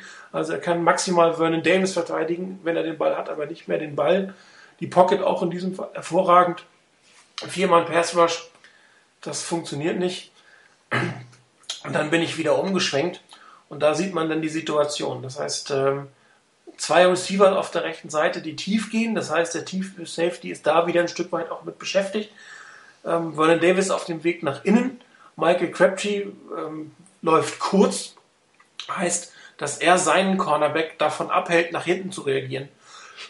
Entschuldigung, der muss mit ähm, Michael Crabtree mitgehen und kann dann nicht zurück in die Route gehen. Wenn Michael Crabtree jetzt länger gelaufen wäre, wäre der Cornerback schon in der Rückwärtsbewegung in Richtung Vernon Davis gewesen. Und auch die linke Seite, oh Mann, auch die linke Seite wird so weit beschäftigt, dass hinterher das, was ich jetzt im Bild 11 zeige, diese Route völlig freigelassen wird. Und hier sieht man auch, was äh, Brian Erlacher entschieden hat. Brian Erlacher hat entschieden, dass er direkt 1 zu 1 Colin Kaepernick verteidigt. Das heißt, ähm, falls beim Pass was da schief geht, hat der Mann Angst, dass äh, Colin Kaepernick selber läuft. Und darum hat er sich entschieden, nicht gegen Vernon Davis zu verteidigen, sondern äh, den Lauf des Quarterbacks äh, zu verteidigen. Hätte er anders reagiert, hätte er die Route von Vernon Davis äh, zerstört, wäre das vielleicht ein bisschen anders ausgegangen. In Bild 12 sieht man dann, wie groß eigentlich das Feld ist. Und dass Colin Kaepernick reinwerfen muss, das ist eine schöne Situation für den Quarterback. Er muss nicht ganz on target sein, er hat eine gewisse Zone, wo er reinwerfen kann. Er wirft ihn auch einen Tick hoch, wie man im Bild 13 sieht, aber Vernon Davis fängt den Ball. Also auch hier schön Design, schön gespielt. Die Defense ähm, hat sich entschieden, etwas zu tun, was den 49ers hilft. Und ähm, hier auch wieder ein Ball mit Touch geworfen. Bisschen zu hoch, macht nichts, aber schön gespielt. Jetzt muss einer von euch was sagen. Ich muss trinken. Dann mach mal, Chris. Ja, ähm, auch hier ähm, der Wurf, es ist ein Post, äh, nee, Corner natürlich. Ähm, und wenn man ihn überwirft, ähm, passiert nicht viel und musst du einfach schauen, dass er nicht unterworfen wird. Und Vern Davis fängt den Ball, hat ja auch schon Probleme damit. Und ähnlich wie der, wie der Wurf auf, auf Kyle Williams. Halt wirklich toll geworfen, äh, den Wurf halt mal riskiert. So ein Stück weit, äh, ich habe es heute mal irgendwo im Forum geschrieben, so die Leichtigkeit des Backups. Ähm, wenn er was falsch macht, dann sagen alle, ja, ja, ist halt nur der Backup. Äh, von dem her kann er es auch probieren und vielleicht sitzt bei Alex Smith so irgendwie der Bruder von Freddie P. Soft da und sagt ihm einfach, hey, du darfst keinen Fehler machen, weil sonst fragen dich wieder alle. So ein Stück weit. Ich weiß nicht, ob das irgendwie ein, ihn ein bisschen hemmt, was Kaepernick jetzt einfach gesagt hat, na, dann hau ich das Ding halt mal raus. Eins habe ich noch. Ähm, Vielleicht steht ja, da ähm, Alex Smith trotz guter Leistungen zuvor ähm, immer noch so ein bisschen seinen Kopf im Weg. Nicht wegen irgendeiner Gehirnerschütterung, sondern ähm, schlicht und ergreifend, weil er dann vielleicht einen Tick zu viel drüber nachdenkt, was das ist und was werden könnte. Ähm, und Kaepernick spielt da vielleicht ein bisschen freier von der Leber weg. Ähm, kann eine Rolle spielen. Ich glaube nicht, nicht, dass es unbedingt so sein muss, aber das könnte durchaus mit eine Rolle spielen. Ähm, was ich zu dem Play noch sagen wollte, ähm, zum einen wirklich gut designt ähm, und einfach auch das ausgenutzt, was der Gegner dann bringen wird gegen das, was man selber auf den Platz bringt. Ähm, wenn du guckst, da stehen halt mit, ähm, mit, wer ist das, Delaney Walker? Wen haben wir? Delaney Walker haben wir da ähm, und, und ähm, Vernon Davis. Wir haben zwei Titans, wir haben zwei Running Backs, ähm, wir haben einen Wide Receiver da. Und dann kommst du auch noch in der Formation raus, so wie du da am Anfang stehst. Ähm, und man, was, was erreicht man dabei? Man erreicht dabei, dass die, die Bears darauf reagieren, entsprechendes Personal auf dem Feld haben und sich darauf einstellen, dass da irgendwas wohl mit dem Lauf kommen wird. Dadurch, dass du das komplett auseinandergezogen hast dann und wirklich fünf Receiver und Empty Backfield hast, ähm, beschäftigt das die, die Bears auf jeden Fall. Denn, und das ist halt auch der Punkt, jeder der fünf, der da steht, hat schon mehr als einen Pass gefangen. Ähm, das heißt, das ist keiner, der, der noch nie was gefangen hat. Und dann müsstest du wahrscheinlich bei den Niners mittlerweile mitrechnen, dass gerade der dann den Ball bekommt. Ähm, aber das sind einfach allesamt Leute, die den Ball auch wirklich fangen können und die du wirklich auch beachten musst dabei. Und wenn du dann halt solche Schwierigkeiten an dem Tag hast wie die Bears, einen Pass Rush zu generieren, dann kannst du, wie du vorhin gesagt hattest, Martin, einfach nicht sagen, okay, jetzt nehmen wir mal einen aus dem Pass Rush raus, dann kannst du es eigentlich gleich aufgeben ähm, und damit haben wir noch einen, den wir irgendwo in der Coverage einsetzen können, sondern du hast halt deine vier Leute, dann hast du halt doch nur noch sieben übrig, fünf davon sind sowieso, sowieso schon beschäftigt, gegen die einzelnen ähm, Receiver anzugehen. Und dann hast du halt nur noch zwei Leute. Und wenn dann so eine Entscheidung kommt wie die von Erlacher, dass er guckt auf Vernon Davis und dann einfach sagt, nee, den nehme ich nicht, ich gehe da nicht mit dem mit. Und wenn er mitgegangen wäre, also sich irgendwie umgedreht hätte und mitgelaufen hätte, äh, mitgelaufen wäre, ähm, wenn man mal guckt auf das Bild 8, als Kaepernick ausholt und dann wirft, angenommen, Erlacher wäre mitgelaufen, ähm, Kaepernick hätte ziemlich freien Raum gehabt. Da kommt zwar ein, ein, ein, Verteidiger von der linken Seite noch an, der mit seinem Receiver mitläuft, aber bei der Athletik, bei der Geschwindigkeit, die Kaepernick hat, bis der sich umgedreht hat, ist der auch wieder durch. Und das ist halt einfach auch wieder das, dass der Gegner bei Kaepernick auf jeden Fall, bei Smith nicht ganz so stark, obwohl er es eigentlich auch kann, aber bei Kaepernick immer damit rechnen muss, dass der halt wirklich die Beine in die Hand nimmt und losläuft. Wobei er eigentlich für den Lauf viel zu weit wegsteht, ne? Ja, ja, gut, okay, aber äh, es ist letztendlich wirklich was, du musst das wirklich berücksichtigen. Ja, und du kannst ihn nicht einfach völlig in Ruhe lassen nach dem Motto, lass den Mann da stehen, der läuft sowieso nicht. Und wenn er läuft, dann kriegen wir den, weil er so langsam ist, nach zwei, drei Yards. Und dann passiert da nichts. Da kannst du halt nicht mit rechnen, sondern du musst wirklich mit rechnen. Und da hat sich Kaepernick eben in seinen ersten Auftritten durchaus, glaube ich, auch den Ruf erworben, äh, spätestens, auch vom College her, aber da auch eben den Ruf erworben, dass er halt ziemlich schnell auf den Beinen ist. Du musst in irgendeiner Form den berücksichtigen. Und wenn du halt vier Mann gegen die ähm, O-Line der Niners hast, in der Form, in der die Niners O-Line war, dann kannst du nicht erwarten, dass die vier wirklich so Rabatz machen, dass hier jeder Laufweg nach vorne für Kaepernick zu ist. Und das spielt mit Sicherheit auch irgendwo im Hinterkopf bei den, bei den, äh, bei der Bears oder hat da eine Rolle gespielt, dass du nicht einfach drauf losgehst ähm, und ihn in Ruhe lässt, sondern du musst irgendwo mit einem Auge immer drauf gucken, was er macht. Und das öffnet natürlich wieder andere Räume. Ja, das ist richtig. Eins habe ich mir Ja. noch raus... Ja? Da darf ich noch ganz kurz, wenn äh, ist Bild 8, wo man es, denke ich, sieht, geht Urlacher mit äh, Vernon Davis mit, dann ist unten dran, äh, ich glaube Michael Crabtree ist das, äh, der da in die Mitte kommt, der auch die Separation zum äh, Receiver hat, denn man muss sich ja dann quasi jetzt Urlacher wegdenken und dann hat der auch ziemlich viel freies äh, Feld vor sich. Ja, das, ist, Ähm. das ist natürlich richtig, nur ähm, ich meine, er, er sieht ja auch, dass da Lance Briggs gegen, gegen Vernon Davis steht und das, man muss jedem klar sein, dass Duell, Duell verliert und er braucht Hilfe. Ähm, also meiner Meinung nach war es eine Fehlentscheidung in dem Moment, er hat sich dafür entschieden, Colin Kaepernick zu verteidigen. Ähm, ich glaube, es war keine gute Entscheidung, aber klar, Armchair GM, meine, ich denke mir relativ viel, ob es richtig ist, weiß ich natürlich nicht und äh, weiß auch nicht, was da gecallt wird, aber eigentlich ist das ein zu starkes Mismatch und, und gerade äh, in dem Moment, wo er guckt, ist ja eigentlich schon Vernon Davis fast vorbei. Muss man, muss man drüber nachdenken. Und da wäre die Frage, ob dann ein, ein Run, äh, vielleicht 10, 15 Yard von Colin Kaepernick nicht der äh, das kleinere Übel gewesen wäre, als jetzt einen langen Pass von Vernon Davis, der auch durchaus locker mal zum Touchdown hätte gehen können. Aber wir werden Wir beschweren uns jetzt nicht über Nein. Oder? Überhaupt nicht. Kein Stück. Ein Play habe ich noch. Der, die hatte vorhin irgendwann geschrieben, dass für ihn der Wurf des Tages das erste Play war. Ich hatte das zweite, der lange Pass auf Carl Williams. Ich habe ein anderen, anderes Play, ähm, was ich als Wurf des Tages äh, ansehe.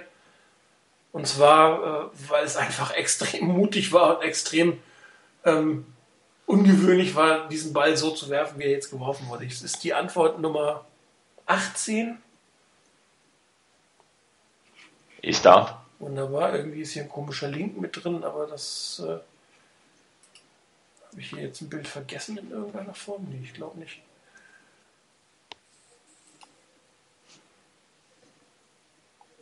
Doch, irgendwie fehlt da ein Bild. Wartet mal, ich will, Ja. das, will das noch Irgendwie Bild 2 fehlt da irgendwie, oder? Genau, Bild 2 fehlt da irgendwie. Irgendwie ein bisschen verrutscht. Das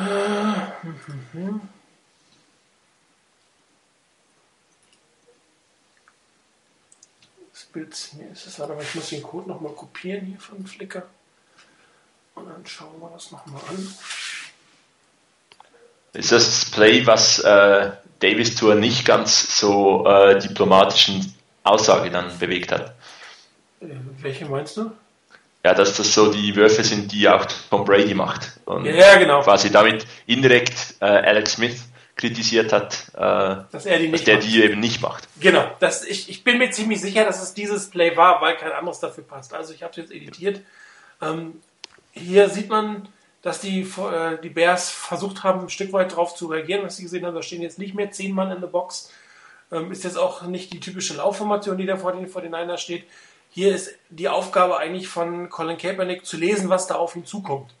Du hast die drei Bears, die da stehen, plus den Deep Safety da hinten. Ich habe jetzt mal verschiedene Varianten einfach eingezeichnet, die kommen könnten.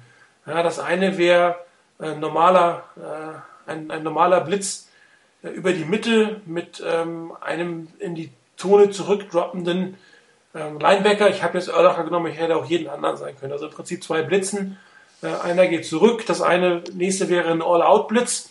In diesem Fall müsste dann äh, der Safety ein Stück weit nach vorne kommen. Andere Variante ist, dass vorne ein Stunt gespielt wird und einer hinten zurückgeht.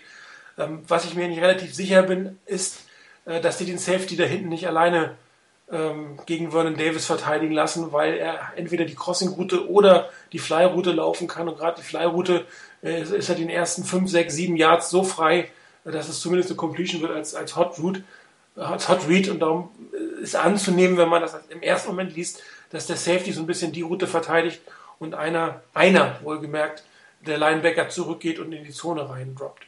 Ähm, was nachher passiert ist, im Bild 6 sieht man das, es kommt der Pass Rush von fünf Leuten, sehr stark über die rechte Seite. Es war auch anzunehmen, dass da einer kommt. Aber es droppen halt zwei Linebacker zurück in die Zone. Und ich glaube, da hat man versucht, ähm, Colin Kaepernick in eine Falle zu locken, indem man das so gezeigt hat. Und dann nämlich diese Crossing-Route, die Hot-Route von, von Vernon Davis im Prinzip mit drei Leuten wegnimmt. Sprich den Safety, der eigentlich eher so ein bisschen auf die Fly-Route gucken kann und die beiden, äh, die beiden Linebacker, die die Route eigentlich ziemlich zumachen. Weil was jetzt passieren muss, ist, dass ähm, Vernon Davis über den, um den rechten Linebacker hinten rum muss. Er kann nicht vorne, das so, dazu steht der Linebacker zu gut. Er muss also an ihm vorbei, was natürlich schon mal ein bisschen Zeit kostet, wo dann der Pass Rush Zeit hat, auch zu Colin Kaepernick zu kommen. Und ähm, der zweite Linebacker verhindert einfach, dass, dass Vernon Davis da ähm, relativ locker weiterlaufen kann und einfach über ähm, ähm, wieder eine große Targetzone für den Pass für Colin Kaepernick entsteht, der allerdings schon relativ starken Druck hat. Und was der macht, er wirft auf den Punkt. Er muss da in dem Bild 9, da muss er eigentlich schon werfen, weil der Verteidiger da ist. Drei trifft genau in die Mitte zwischen drei Receiver und vertraut Vernon Davis, dass er quasi seinen Mann überläuft und ähm, den, den Pass macht. Also der ist nicht frei, der ist im Leben nicht frei, Vernon Davis in dem Moment. Und äh, Colin Kaepernick macht diesen Wurf im Bild 10. Habe ich mal versucht zu markieren, wo der Ball gerade ist. Das ist der weiße Punkt über der Kamera. Da ungefähr ist der Ball. Und Vernon Davis ist immer noch nicht frei eigentlich. Ja, genau, wenn man es genau nimmt. Und er macht dann den Catch zwischen drei Receivern und das war ein sehr, sehr mutiger und ein sehr, sehr präziser Wurf. Wenn der nur einen Zentimeter nach rechts, nach links oder zu weit geht, dann ist das nicht nur eine Incompletion, dann ist das eine Interception. Und das ist ein Wurf, wo ich garantiere, dass Alex Smith ihn nicht wirft. Den macht er nicht. Alles, was wir gesehen haben, auch an engen Bällen, auch ähm, im Championship Game, war alles mit definitiv mehr Luft als das. Und für mich ist das absolut der Wurf des Tages. Ist super gemacht, super gelesen, auch nicht verrückt werden lassen von Colin Kaepernick, den Mut gehabt, diesen Pass zu werfen. Also sehr, sehr, sehr schön. Das ist, das unterstützt die These, die ich vorhin äh, aufgebracht hatte, von wegen, dass Alex Smith vielleicht ein bisschen zu sehr drüber nachdenkt. Also dieses Sicherheitsdenken nach dem Motto, ähm, keine Turnovers und lieber ein bisschen weniger. Irgendwie kommen wir trotzdem vorne, wir machen unsere Punkte und wir haben eine starke Defense und wir nehmen da ein bisschen was raus.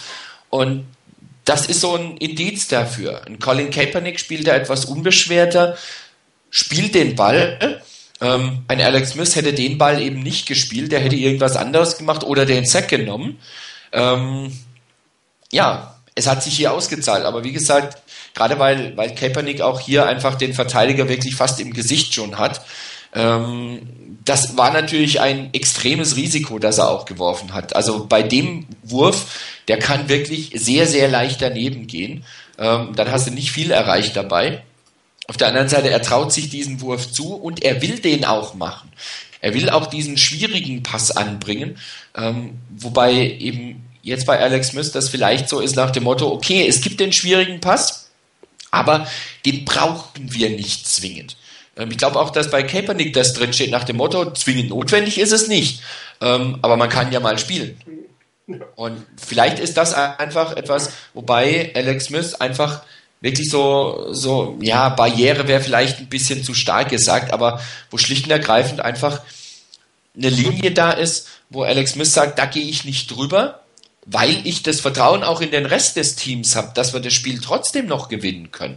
Ist ja nicht so, dass er jetzt irgendwie sagt, ich traue mich nicht, ich traue mich nicht äh, und um Gottes Willen, da geht das Spiel den Bach runter, sondern dass er da sicherlich noch eine gewisse Sicherheit vom gesamten Team hat und von auch den, von den Fähigkeiten her hat, das auf jeden Fall zu spielen.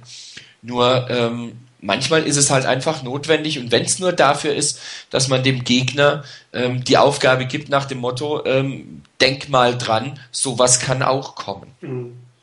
Also es ist natürlich ja. der, der, spektakulärere Football. Ne? Ich hoffe, ähm, dass man, dass Colin Kaepernick es nicht so übertreibt, dass wir nachher den Aaron Rodgers-Effekt einfach haben, dass es zwar sehr spektakulär ist, aber irgendwie dann doch gelegentlich den Ball abgibst, weil darauf ist die 49ers Philosophie halt nicht aufgelegt. Ich meine, wenn das ankommt, ist super. Ähm, und es sieht auch gut aus, es ist auch spannend, es muss aber auch kontinuierlich erfolgreich sein. Also wenn du da die, die Ballverluste dir dann einhandelst, dann wird das relativ schnell ähm, eine Diskussion, willst du wirklich so viel Risiko eingehen, auch wenn es manchmal gut aussieht. Genau, ich denke, was, was, äh, was Rainer richtig gesagt hat, bei, bei Alex Smith ist es noch ein, Stück weit vielleicht auch in dem Modus drin, den die Niners letzte Saison die ganze Zeit gespielt haben. Ähm, hey, wir, wir müssen gar nicht wahnsinnig viel riskieren, wir müssen jetzt nicht mit diesem einen Play alles machen, sondern wir nehmen das sichere Play. Ähm, ich weiß nicht, wer kommt da von links ins Bild? Äh, Kyle Williams, glaube ich. Kyle Williams oder, oder hätte vielleicht jetzt auch den Ball werfen können. Ähm, weiß nicht, wann er den sieht, frei werden oder ob er überhaupt auf ihn schaut. Ähm, aber vielleicht hätte Alex Smith ein bisschen länger gewartet, hätte dann diesen Ball gespielt. Nee, hätte, ähm, nicht machen hätte können. auch was werden können. Also wenn, ich, wenn du im Bild ähm, 9 siehst. Die Niners haben extrem letzte Saison, das haben wir sehr oft gesagt, das überhaupt nichts riskiert, ähm, sehr sicher gespielt, hat das Field Goal gekickt, ähm, hat in der Red Zone viel gelaufen, die, diese engen, diese kritischen Bälle, die fehleranfälligen, auch nicht dann wirklich geworfen. Und das ist vielleicht schon noch ein bisschen in Alex Smith drin und äh, Kaepernick, eben, er konnte rausgehen und einfach mal spielen. Äh, ja, vielleicht der, schon eine der, andere Situation der, und hat auch nicht so einen Rucksack mit so viel Ballast vielleicht im Hintergrund. Der, der, auch wenn es Alex vermutlich nicht zugeben will, ihn irgendwo vermutlich doch noch ein bisschen beschäftigt. Also der von dir erwähnte, die Route wäre nicht zu laufen, zu passen gewesen, weil im Bild 9 sieht man schon, da muss er werfen, da ist der Gegner direkt in seiner Nase. Äh, die Zeit hätte er nicht mehr gehabt. Also ich vermute eher, dass Alex Smith entweder einen Zack genommen hätte in der Situation oder den Ball lang überworfen hätte. Das ist meine Vermutung gewesen. Stimmt, da ist ja noch einer. Ja, ich habe nur vergessen. das Bild 9 angeschaut und da sieht man den, den uh, Defender gar nicht so. Ja, in 10 sieht man, dass er da ja, ist. Da sieht man, da kommt einer. Genau. Wunderbar. Ja, die, die Frage, die sich daraus ergibt, ist, gibt es jetzt eine, oder seht ihr es als richtige Quarterback-Kontroverse an? Wird Jim Harbaugh jetzt dauerhaft auf Colin Kaepernick setzen? Sollte er dauerhaft setzen? Oder kommt doch eher die Variante, die auch mal angedeutet wurde, ich äh, setze den ein, dem ich glaube, dass er fürs Matchup besser passt? Also eine Quarterback-Kontroverse sehe ich so lange nicht, äh, solange Jim Harbour schlicht und ergreifend entscheidet, der Quarterback spielt. Da gibt es, glaube ich, keine Kontroverse, sondern dann ist das einfach so, äh, dass der spielt. Ähm, ob es wirklich sinnvoll ist, äh, den Quarterback quasi je nach Match passend einzuwechseln äh, und spielen zu lassen, da bin ich noch nicht wirklich überzeugt davon. Ähm, so ab und zu mal einen Einsatz von Kaepernick, wenn man sich übertreibt, wenn Smith den, den Start hat. Damit kann ich ja durchaus leben. Ähm, aber hier quasi Spielweise zu wechseln, ich weiß nicht, ob man dann nicht irgendwann mal schlicht und ergreifend an dem Punkt ist, dass ähm, vielleicht sogar beide Quarterbacks einfach nicht wirklich in den Rhythmus kommen, sondern die haben ihr Spiel, ähm, das ist gespielt, dann müssen sie vielleicht das nächste aussetzen, dann sollen sie wieder spielen. Ähm, ich weiß nicht, ob das auf Dauer wirklich gut ist. Das kann sicherlich mal ganz gut sein, wenn man den Gegner ein bisschen vor, vor ungewohnte Probleme stellen will. Das kann auch je nach Matchup wirklich gut sein, ähm, dass man sowas macht. Aber ob sich das dauerhaft durchsetzt und, und von Vorteil ist, sehe ich noch nicht. Im Moment bleibt aber dann fast nur zu hoffen, dass ähm, Jim Harbour wirklich weiß, was er da macht. Ähm, Wobei ich hätte durchaus noch eine Theorie, warum eben Alex Smith nächstes Spiel jetzt nicht spielen soll. Ähm, ich könnte mir durchaus vorstellen, dass man hier sagt, ähm, wobei ich muss jetzt erstmal nachfragen, ähm, gab es eigentlich schon eine offizielle Clearance für Alex Smith, dass er spielen darf wieder? Ich habe nichts gelesen. Weil ja, das, ich habe ja, auch noch nichts gehört. Also weil das könnte durchaus sein, dass dass, ähm, dass Haber hier an der Stelle einfach sagt, okay, wir müssen uns auf den nächsten Gegner vorbereiten und bevor wir uns auf irgendwelche Eventualitäten einlassen, ziehen wir das jetzt mit Kaepernick durch, nutzen den Schwung, den er auch hatte aus dem Spiel und das Selbstvertrauen, das er aus dem Spiel hat und ziehen das durch. Und dann muss man sehen, was danach passiert. Ähm, sollte er wieder ein sehr starkes Spiel abliefern, Alex dann spielen dürfen, dann wird es interessant, was dann ähm, Harbour macht. Das nächste Spiel sehe ich noch gar nicht mal als so extrem an. Wie gesagt, immer vor dem Hintergrund mit der Gehirnerschütterung, die, die Smith hatte und dass er vielleicht noch nicht wirklich so offiziell spielen darf dann, wenn er so von einem unabhängigen Neurologen untersucht wird. Da kann ich mir durchaus vorstellen, dass das einfach eine Entscheidung ist, wo, wo Harbour jetzt gesagt hat, okay, wir lassen uns auf keine Spielchen, keine Eventualitäten ein. Ähm, wir wissen es nicht, was ist. Und bevor wir uns in der Richtung darauf vorbereiten und dann dürfen wir trotzdem nicht, sagen wir jetzt einfach mal, wir nutzen das, was wir da hatten und bringen Kaepernick im nächsten Spiel nochmal und Wie gesagt, ich denke, dass es dann eher interessant wird danach, was dann passiert. Im Moment sehe ich das noch nicht als so eine gravierende Kontroverse. Also ähm, ich finde, eine Kontroverse ist es schon, weil ähm, beide können starten und äh, eigentlich ist es, gibt es so eine halb ungeschriebene Regel nach dem Motto, mein, mein Quarterback kann eigentlich durch eine Verletzung mal seinen, seinen Starting-Posten nicht verlieren. Und Alex Smith hat, hat definitiv nicht schlecht gespielt. Die 49ers haben mit ihm gewonnen.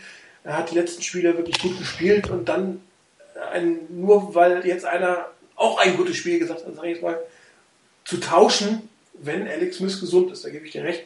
Aber dann ist das schon eine Kontroverse und war auch sicherlich ähm, der Quarterback, der jetzt demontiert wird, in Anführungsstrichen, sich schon fragt, was soll ich denn noch machen, außer gut spielen? um äh, weiter das Recht zu haben, Quarterback für dieses Team zu sein. Und Alex Smith hat in seiner Karriere sehr viel durchmachen müssen und seine Psyche wird irgendwann sicherlich auch nicht mehr alles mitmachen. Und man hat ja auch schon gegen die Giants gesehen, dass er dieses Rein und Raus nicht so ganz verkraftet hat, dass er seinen Rhythmus nicht gefunden hat. Und ähm, gerade die Diskussion, die wir jetzt auch führen, sollte man das machen oder nicht, ist für mich schon eine, eine gewisse Kontroverse und ähm, sie tut meiner Meinung nach Alice Smith nicht gut und ähm, ich habe es ja auch schon gepostet. Ich glaube nicht, dass es zu diesem Zeitpunkt notwendig ist, eine Entscheidung zu fällen, ob Kaepernick der Mann für die Zukunft ist oder nicht. Wenn er der einzig gesunde Quarterback ist, ist die Frage völlig eindeutig. Dann sollte man mit, mit, mit ihm gehen. Selbst wenn Alex Smith jetzt am Freitag oder, oder Sonntagmittag noch die Clearance bekommt, das macht keinen Sinn, wenn er bis dahin, das ist zu risikoreich und darum kriegt Kaepernick ja auch die, die First Team Raps, wobei die, der, sein Start scheint tatsächlich noch nicht bestätigt zu sein, sondern nur der First Team Raps. Ähm, das ist auch, wenn der andere Spieler noch nicht geklärt ist für, für Kontakt, der richtige Weg, weil das Risiko einfach zu hoch ist. Ähm, aber Jim Harbour hat es halt nicht so dargestellt. Zumindest in der Öffentlichkeit sieht es so aus, als wenn er es verletzungsunabhängig gemacht hätte.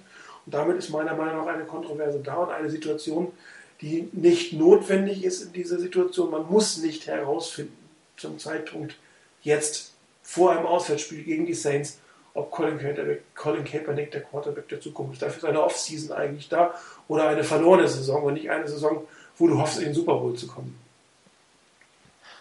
Ähm, ja, ich denke, ähm, kann man jetzt sehen, ob es eine äh, Kontroverse oder nur eine Diskussion ist. Eine Diskussion ist es zumindest ähm, und die darf auch geführt werden. Die Medien müssen ja auch etwas zu schreiben haben. ähm, Turkey, Gobbler, Gobbler, Jive, Gobbler, genau, oder so ähnlich, ne? Genau, so, so in die Richtung. Ähm, irgendwas müssen Sie ja schreiben, Sie dürfen ja nicht ins Training, also äh, schreiben Sie halt mal irgendwas, vielleicht äh, Münzwurf, äh, schreiben einen Artikel, dass Kaepernick startet, oder Sie schreiben einen, dass äh, Smith immer noch de, die Position inne hat. Ähm, ich meine, Alex hat ganz viel gezeigt, dass äh, ihn zu einem legitimen Starter gemacht hat in den letzten anderthalb Jahren. Ähm, Kaepernick hat etwas gezeigt, dass in ihm sicherlich das Talent schlummert. Das Problem, was ich sehe, ist, bei Alex weißt du so ein Stück weit, was du kriegst. Äh, es sind nicht diese Wahnsinnswürfe wie jetzt vielleicht diese ein, zwei Würfe, die wir gesehen haben. Ähm, aber du, du weißt irgendwie so jetzt seit anderthalb Jahren, doch, da kommt grundsolides Spiel, da, da kann auch mal eine gute Aktion kommen, da kommen keine Fehler. Ähm, was passiert, wenn jetzt äh, Kaepernick gegen die Saints beispielsweise die ersten zwei Würfe komplett verhaut? Ähm, will ich nicht, aber was passiert dann? Fährt er in ein Loch, kämpft er sich da raus oder irgend so? Ähm, das, da gibt es sehr viele Unsicherheiten. Wie du richtig sagst, Martin, man muss jetzt nicht entscheiden, ist ähm, dann äh, Kaepernick der Mann der Zukunft, weil die Frage, die hat man äh, vor zwei Jahren beantwortet, als man nämlich sieben Picks nach vorne gegangen ist.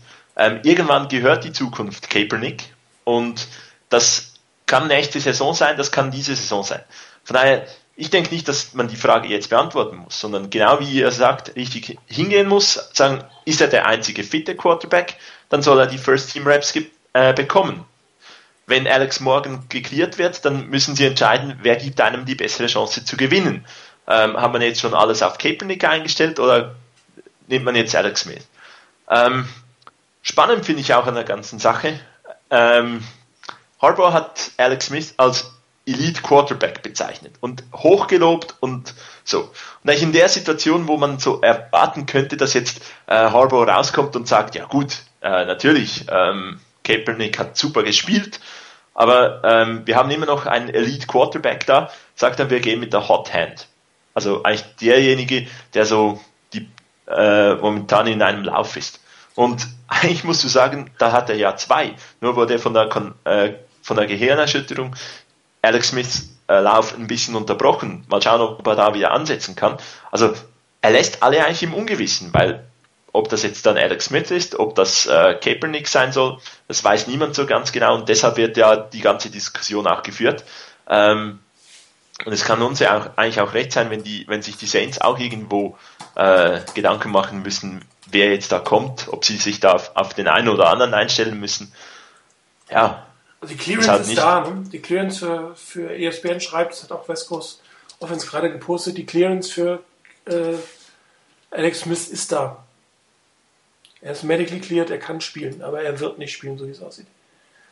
Ja. Ähm, und das andere, was ich, ich denke für mich, insgesamt gibt es für diese Saison eigentlich drei, drei Varianten. Entweder man geht, äh, sobald Alex Smith wirklich eben fit ist, Clearance hat und man äh, mit ihm wieder den ganzen Gameplan aufbaut, äh, mit dem oder er der Quarterback ist, mit dem man das machen will, dann die Variante, es spielt Alex Smith und sonst keiner. Ähm, die zweite Variante für mich ist Alex mit ein bisschen Kaepernick dazu so wie am Anfang einfach nicht ganz so übertrieben wie beispielsweise gegen die, gegen die Giants und dann aber auch Kaepernick als voller, vollen Quarterback einsetzen. Also, dass man nicht wie nur die äh, Option Plays mit ihm macht, sondern ihn durchaus mal so einen Ball werfen lässt. Ähm, und damit die, die Gegner sich nicht so extrem auf Kaepernick einstellen können, weil er hat ja gezeigt, er kann die Bälle. Oder dann musst du halt sagen, gut, Kaepernick ist äh, ready und er, wir setzen voll auf ihn. Ich denke, die Variante, dass Kaepernick hauptsächlich spielt und Alex Smith teilweise reinkommt, ähm, sehe ich jetzt nicht als so wahrscheinlich an. Nee, halte ich auch für nicht wirklich sinnvoll. Also muss ich wirklich sagen.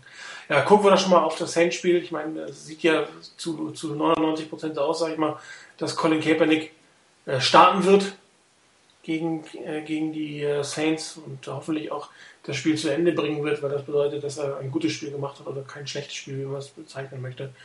Äh, weil wenn er das nicht zu Ende bringt, ist er entweder verletzt oder hat zu schlecht gespielt und das wollen wir, glaube ich, nicht hoffen.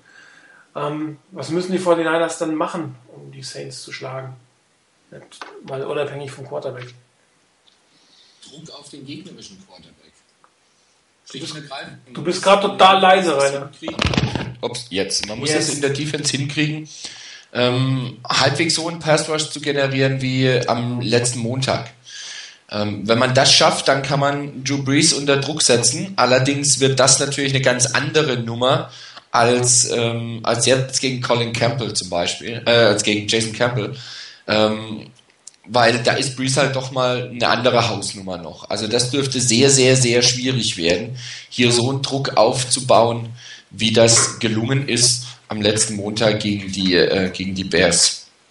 Ähm, das von der Seite der Defense. Also hier muss auf jeden Fall Pass Rush da sein, so gut wie möglich, auch wenn Breeze eben sehr viele Waffen hat, die er einsetzen kann, aber da muss auf jeden Fall was da sein. Und ansonsten, was die Offense angeht, ähm, es wäre schön, wenn die Offense gegen die Defense der Saints genauso Wirkung zeigen würde wie jetzt gegen die Bears. Ähm, ich habe jetzt auch von den Kommentaren gelesen nach dem Motto, ähm, die Bears, da weißt du, was du kriegst in der Defense, bei den Saints weißt du das eigentlich nicht, weil bei den Saints dann ganz viele verschiedene Looks da sind. Ähm, und da musst du dann eben gucken, wie du damit zurande kommst, sozusagen. Ähm, auf der anderen Seite, wenn ich mir das angucke, äh, jetzt natürlich, wenn ich es gucken will, ist die Seite weg.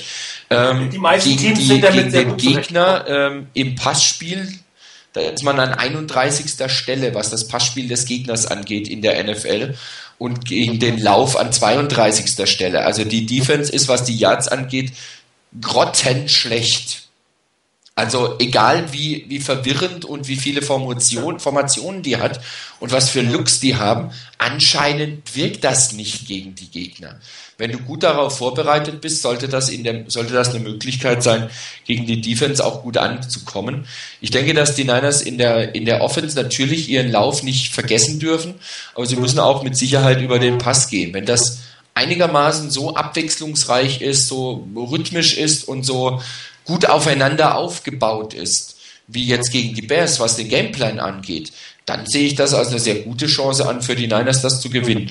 Dann bitteschön, wenn wir schon bei zwei Mannschaftsteilen sind, bitte auch den dritten Mannschaftsteil noch mit rein. Sprich, die Special Teams sollten vernünftige Arbeit leisten.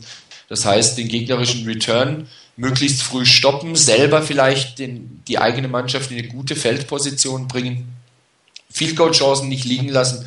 Also, wenn das rundrum eine vernünftige Leistung wird, dann traue ich den Niners es durchaus zu, dass sie das Spiel bei den Saints gewinnen. Allerdings dürfte es ziemlich schwer werden. Ja, das mit den Field Goals scheint echt ein Problem diese Saison zu sein. Erst haben die Texans eins versaut in Overtime und jetzt schießt Jason Hansen äh, gegen den Pfosten in der Overtime. Also Field Goals scheinen diese Saison in der äh, NFL nicht so beliebt zu sein. Aber äh, zurück zu den 49ers. Ähm, Chris, äh, was wären denn deine Schlüssel zum Erfolg für die 49ers? grundsätzlich das gleiche, wie, wie Rainer gesagt hat. Äh, sind wir uns total einig. Die Offense muss eigentlich etwa so weiterspielen, wie sie äh, gegen die Bears gespielt hat. Ich denke, es wird äh, einen guten Anteil von äh, Läufen geben. Ähm, es wird die simplen Pässe brauchen. Die, die Saints erlauben ja über 300 Yards im Pass. Äh, sie erlauben 150 und mehr Yards äh, im Lauf und äh, daher gut und rhythmisch reinkommen und mit dem, dass man äh, gut und rhythmisch reinkommt, nimmt man auch hoffentlich viel Zeit von der Uhr oder punktet schnell. Ähm, also eines von beiden wäre wär mir ganz recht, weil wenn man viel Time of Possession hat, bleibt Drew Brees an, auf, äh, schön an, an, der Seitenlinie, ist sicherlich auch nicht so schlecht. Und in der Defense ähm, die Saints, die sind schon ein Stück weit sehr eindimensional. Sie haben keine 100 Yard äh, Rushing pro Spiel. Sie haben knapp unter 300 Yard pa Passing. Also genau so eindimensional, so will man sie haben. Äh, den Lauf also sicherlich äh, wirkungslos machen. Und dann im Passgame äh, braucht viel Druck äh, auf, äh, auf Breeze. Der hat viele Waffen. Ähm, da wird es ganz, ganz wichtig, dass es auch mal vielleicht so ein, nicht nur Coverage Sacks dann gibt, sondern die, die Defensive Front 7 schnell äh, Drew Brees ein, zweimal sacken kann, dass der sich da nicht ganz so wohl fühlt, weil sonst kann es äh, zum Shootout kommen und die Niners können da mithalten, das haben sie im Januar gezeigt. Mal schauen, wie es dann am Sonntag aussieht, aber ich denke, die Chancen sind absolut intakt. Vor ein paar Wochen hätte ich gesagt, ist ein klarer Sieg. Die Saints haben aber Fahrt aufgenommen und von daher, es wird ähm, vermutlich ein äh, spannendes Spiel. Äh, kann knapp sein. Wenn die Niners aber so furios loslegen und äh, als kompakte Mannschaft auftreten und ein äh, erneut so gutes, äh, gutes Spiel zeigen wie gegen die Bears, dann sollten wir das gewinnen können. Also offensiv mache ich mir um die 49ers relativ wenig Gedanken, muss ich sagen. Die Saints sind defensiv sehr, sehr, sehr, sehr schlecht. Ähm, ich weiß nicht, was Steve Magnolo da jetzt macht mit dieser Verteidigung. Ich meine, diese Überaggressivität von, von Williams zum letzten Jahr hat er ein Stück weit rausgenommen. Er spielt variabel, aber er spielt äh, deutlich weniger erfolgreich. Und ähm, da sollte eigentlich die Offense der Fortniners durch ihre Variabilität locker in der Lage sein, dort Punkte aufs Feld zu bringen. Klar, man darf die Saints auf keinen Fall ähm, jetzt unterschätzen. Die sind zurück, die sind heiß, die haben noch Playoff-Chancen. Äh, die werden zu Hause kämpfen. Sie wollen sich rächen für die, für die Niederlage letztes Jahr gegen die 49ers. Da wird viel Emotionen dabei sein, aber die, die offensive Seite wird, glaube ich, nicht so das Problem sein. Da wird es Punkte geben. Ähm, was mir ein bisschen Sorgen macht, ist, ist, ist die defensive Seite bei den 49ers. Ähm, ich bin ja doch sehr kritisch gegenüber den Cornerbacks und äh, den, den, den Safeties im, im Passspiel. Auch wenn das die Statistiken nicht unbedingt wiedergeben, äh, von den Yards her haben die 49ers äh, nicht allzu viel erlaubt, aber wenn es darauf ankommt, gegen bestimmte Quarterbacks sah das teilweise nicht sehr gut aus. Und das wird ein echter Test für die Defense Backs, die natürlich dann die Hilfe ähm, ihres Pass Rushers brauchen, weil sonst wird Drew Brees sie ähm, mittelfristig wahrscheinlich ein Stück weit auseinandernehmen. Und ähm, ich möchte eigentlich ungern, dass das, ich meine, das war super spannend, das das, äh, das, das, das äh, Divisional Game, aber äh, das ist doch nicht gut für die Herzgesundheit, solche Spiele auf Dauer zu haben. Und äh, da müssen sie sich was einfallen lassen. Und ähm, die Waffen der, der, die offensiven Waffen, die Passwaffen, also die, das Laufspiel ist ja auch unter aller sauber den Saints, aber die Passwaffen sind schon sehr, sehr vielfältig. Und äh, ich bin auch mal gespannt, wie man versucht, Jimmy Graham zu covern, mit wem man das äh, versucht zu covern. Ähm, wollen wir mal schauen, was, was daraus wird. Aber ähm, man muss ja auch sagen, dass, dass die äh, O-Line der, der Saints nicht schlecht ist. Die Gegner haben da 16-6 äh, erzielen können gegen diese Saints Offense Line und äh, ich glaube, da wird es im Prinzip entschieden werden, ob, die, ob der Pass Rush durchkommen kann auf Drew Brees oder ob er hinterher die Zeit haben wird, die Lücken, die garantiert da sein werden, im 49ers Backfield zu finden. Und es ist sehr wichtig, sehr schnell ins Spiel zu kommen. Also ähnlich wie bei den Rams erstmal 14 Punkte zurücklegen. Das sollte man sich auf gar keinen Fall erlauben in diesem Spiel. Das dürfte doch ziemlich in die Hose gehen am Ende. Äh, weil so ist die Offense jetzt auch mit Kaepernick nicht ausgelegt, dass man jetzt nochmal 20, 30 Punkte Rückstand ähm, aufholen kann. Das wird aber ein sehr interessantes Spiel. Das ist ein spätes Spiel. Ich glaube, es gibt es auch live auf ESPN America. Das heißt, wir können alle wieder schön in High Definition gucken. Ähm, ich sag aber, die 49ers sind heiß und gewinnen das mit 4. Kein Tipp Okay. Ja. Oh. Ähm, ähm, ja. Ich sag mal 7. 49ers mit 7. Ja. Rainer? Ah. Einer muss ja auf die Euphoriebremse treten, auch wenn ich mir jetzt die Buß abholen kann. Ich freue mich dafür umso mehr, wenn ich daneben liegen sollte. Ähm, ich traue es den Niners durchaus zu, dass es gewinnen. Ähm, ich würde aber nicht wirklich völlig verblüfft sein, wenn sie mit drei verlieren würden. Uh. Uh. Die hast du dir abgeholt. Genau. Äh, jetzt freuen wir uns hoffentlich dann am Sonntag. Ja, ich mich auch, keine Sorge. Also ich würde mich jetzt nicht drüber freuen, Recht zu behalten. Da könnt ihr ganz sicher sein. Ich bin sehr froh, wenn ich daneben liege.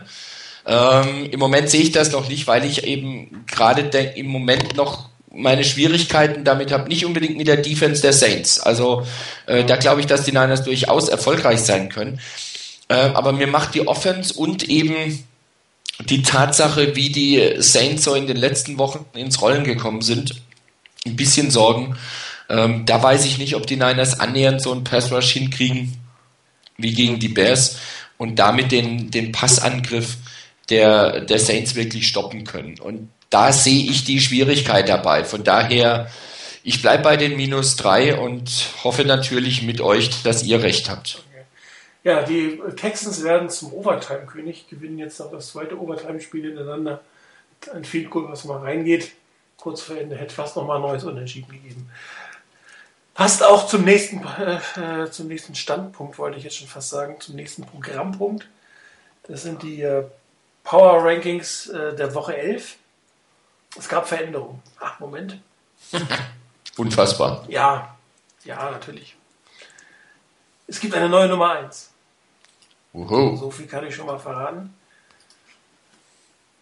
So, Antwort 32 ist hoffentlich starr. Moment. 32? Yep. Ja, ich glaube. Ja, ja, ich muss da unten. Ja. Also, das derzeit beste Team meiner Meinung nach sind die New England Patriots. Ähm, großen Sprung gemacht. Die spielen seit einigen Wochen konstant gut auf der Offense, auf der defensiven Seite, Tom Brady ist, ist seiner selbst wieder sozusagen, es ist wieder der alte Tom Brady. Ähm, er hat die Statistiken, äh, die er gezeigt hat. Das Team spielt in allen Belangen besser, deutlich besser als zum Beginn der Saison.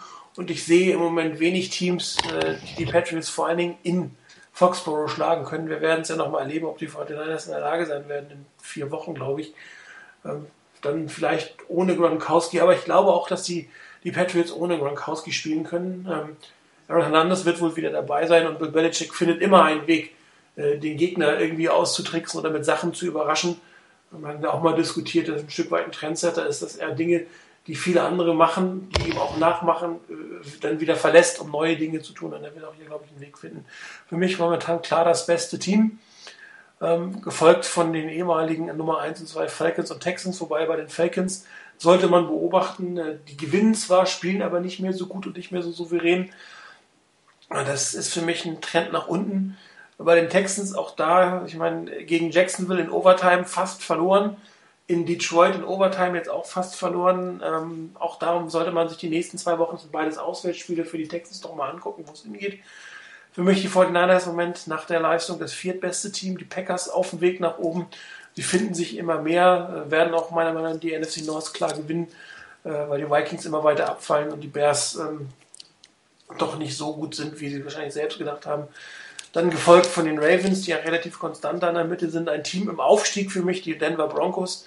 Ähm, Peyton Manning wird immer sicherer, immer besser. Mal gucken, was jetzt ohne Willis McGahey passiert mit den Broncos. Aber für mich ist das ein Team, die definitiv auf dem Weg nach oben sind. ähm, Brian Billick hat sie auf den Fox Sports äh, Power Rankings schon auf zwei. Was ich persönlich jetzt ein bisschen übertrieben finde. Nach unten ganz klar Bears und Giants. Zwei Teams mit einem negativen Trend ähm, mal es mal so auszudrücken, ähm, Eli Manning hat in seinen letzten drei Fantasy Starts sieben Punkte gemacht. Vielleicht ein Ausdruck dessen, was mit der Offense vor allen Dingen von den Giants gerade los ist. Äh, die Steelers ähm, muss man, oder die Seahawks habe ich vergessen, für mich inzwischen ein Top Ten Team zu Hause nahezu un, unschlagbar. Wenn sie jetzt noch auch besser sind, definitiv ein Kandidat für die Playoffs und ein Spiel bei den 49ers in Seattle, wo man sich drauf ähm, freuen kann. Das wird sicherlich eine spannende Geschichte. Teams, die so ein bisschen nach unten gehen, sind die Steelers und die Vikings. Ähm, wobei die Vikings im Prinzip hochgeschossen sind, was aber eher daran liegt, dass einige andere Teams stark runtergegangen sind. Aber die Vikings an sich sind jetzt kein Team, was, was on the rise ist. Ähm, Christian Ponder ist doch sehr zweifelhaft, was er gerade äh, für Leistung von sich bringt. Da haben die Defense-Koordinatoren einen, einen Weg gefunden. Die Colts, trotz der Niederlage gegen die New England Patriots, noch sehr gut im, im, im Rennen, werden wahrscheinlich auch äh, gute Chancen auf die Playoffs haben.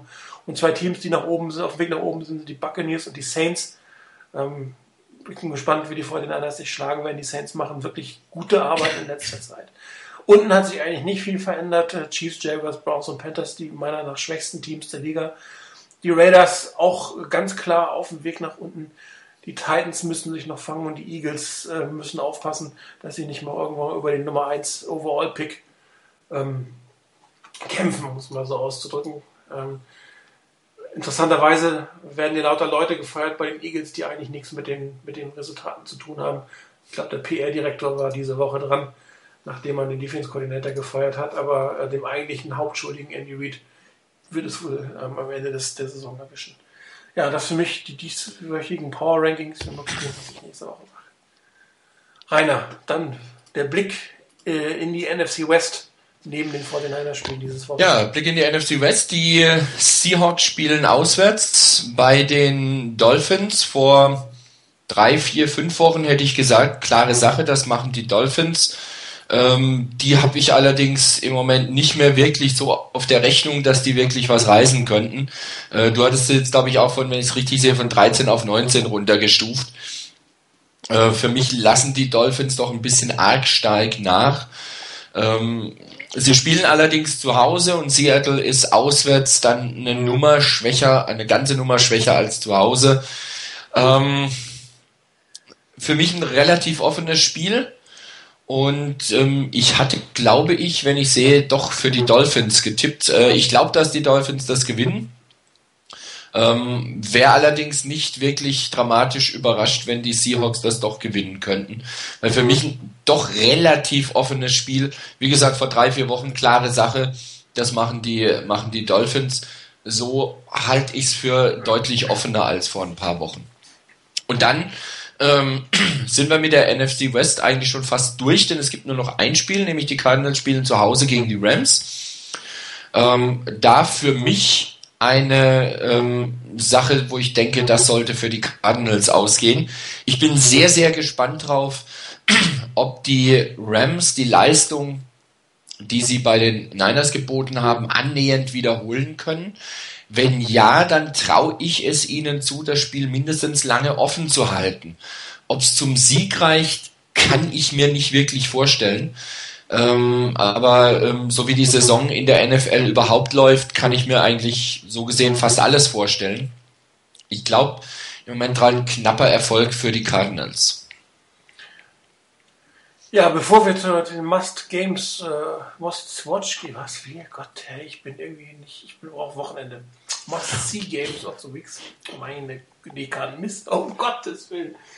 Okay, vergesst es einfach. Ähm, Ich habe gerade auf NFL.com gelesen, dass sich wieder was Neues ergeben hat. Und zwar, äh, dass jetzt von Team Sources, so heißt es immer so schön, NFL.com berichtet wurde, dass Alex Smith noch nicht medically cleared ist. Allerdings, dass die 49ers erst sich auch nicht auf einen Starter festgelegt haben, sondern ausschließlich, dass Colin Kaepernick First Team Reps im, im Practice bekommt. Aber hier steht auch nicht, dass er sie exklusiv bekommt.